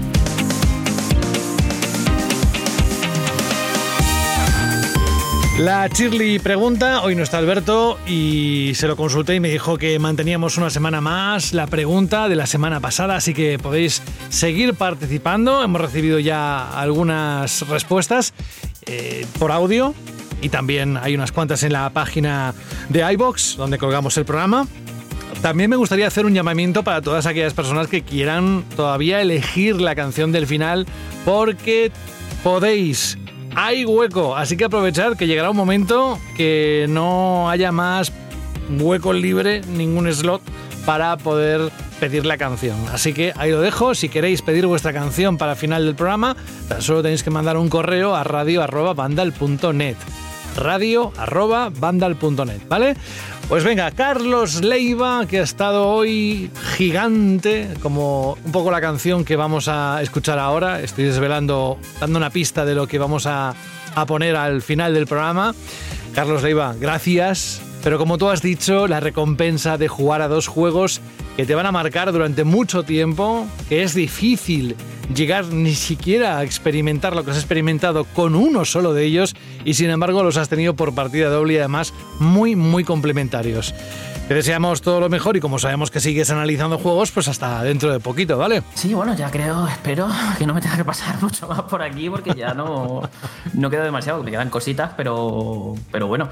¿Quién Pero sabe? vamos, que, que, que menudo 20 de octubre, de verdad. Dejaos de guerritas de consolas y tonterías y lanzaos a por los dos y a disfrutarlo lo más fuerte porque entre el año que hemos tenido y estos juegos aquí ya para rematar, más las cositas, imagino que serán un poquito más pequeñas que, que quedan.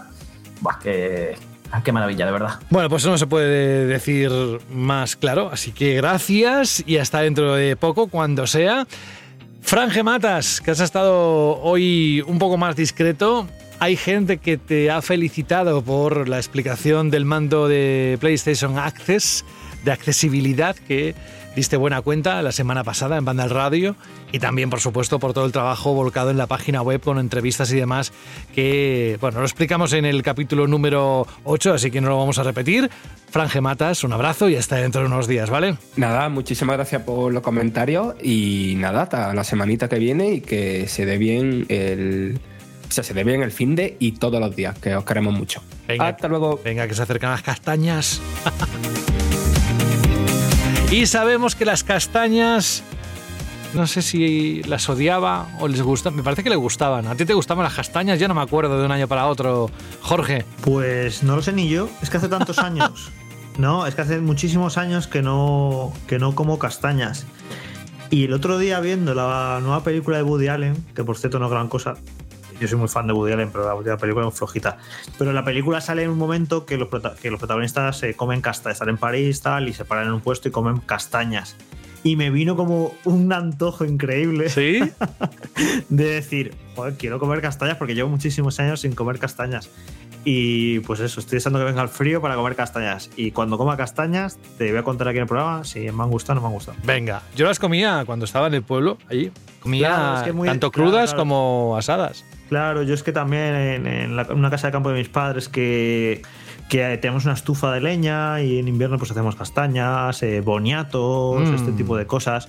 Pero ya hace muchísimos años de eso. Entonces no, no he vuelto a comer castañas y sí quiero volver a recuperar un poco. A ver, yo creo que sí. Mira, me está un poco volviendo el sabor. Sí, sí me gusta. Sí, me- sí me gusta, sí me gusta. Que como Sí, me gusta siga. todo. Yo soy muy, sí, soy muy. No lo hemos hablado estos juegos, yo creo, pero soy muy- de muy buen comer. O sea, me gusta absolutamente todo y me encanta comer. Me, me alucina comer. Eres un estómago agradecido.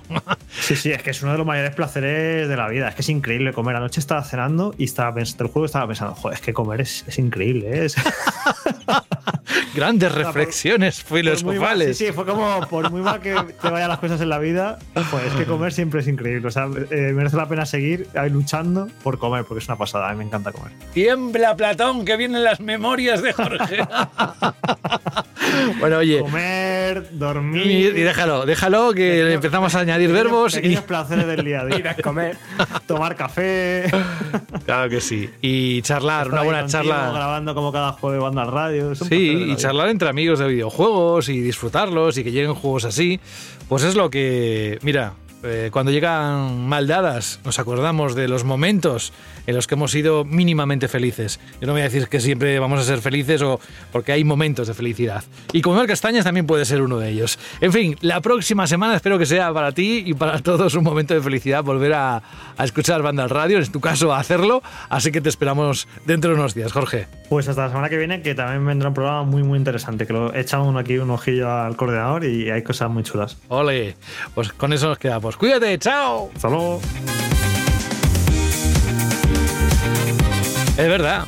Siempre decimos, oye, que cuando todo está bien, cuando mm, no tengo nada, ningún problema ni nada, que poco nos damos cuenta de lo bien que estamos. Y cuando nos llega algo, es que solo pensamos en eso, ¿no? Pero bueno. Vamos a ver lo que nos dice en qué ha pensado Yosu L. Punto para escribirnos este correo en el que dice muy buenas. Lo primero de todo, agradecer a todo el equipo por la fantástica labor que lleváis a cabo y felicitaros por vuestro décimo aniversario y que sean muchos más. Pues muchísimas gracias, Yosu. Espero que sea así y por lo menos que al menos la página web por muchos, muchos años más. Dice, pues vamos al lío. Me gustaría proponer la canción Dust Giants, o sea, unos gigantes de polvo, sería traducción, creo, de la banda sonora del primer Destiny. Dice, maravillosa banda sonora, por cierto, estoy totalmente de acuerdo, estoy contigo. Y me gustaría para el cierre de algún programa. Querría dedicársela a todos mis compañeros guardianes con los que compartí innumerables noches de risa, diversión y buen rollo en general. Y muchas mañanas de sueño también. Una de mis mejores épocas videojuegiles, sin duda. Y nada más, solo desearos mucha suerte para esta temporada y un saludo. Pues fíjate, yo cuando lo estaba leyendo de tu correo, Yosu, me acuerdo del grupo AXT Andorra, con el que yo pasé noches con la Xbox 360 jugando al Gears of War, que no cambiaría por nada, y donde volví otra vez a, a meterme de lleno en todo lo que eran las consolas y, videojuegos y demás. Así que te entiendo perfectamente y supongo que cada uno podrá o podría contar sus batallitas y sus momentos dulces, ¿no? Donde se saborea el, el gusto por los videojuegos. Bueno, vamos al tema. Se llama, como decía, mm, Dust Giants. Lo mejor de todo es que esta banda sonora fue lanzada en 2014. Cuenta más o menos unas 44 pistas instrumentales y además colabora Paul McCartney en, en ella. Porque además sabéis que lanzó incluso una canción inspirada en el juego. Pero bueno, eso es otra historia. Vámonos a escuchar el Dash Giant. Yo os deseo todo lo mejor, que sepamos disfrutar de lo bueno de la vida, de la gente que realmente merece la pena y que pongamos las cosas en su sitio en cuanto a prioridades, porque luego quizás es demasiado tarde. Sé que también es muy profundo, filosófico, pero lo digo con todo el sentido del mundo. Un abrazo de vuestro compañero, vecino y amigo José de la Fuente y hasta la próxima semana. Adiós.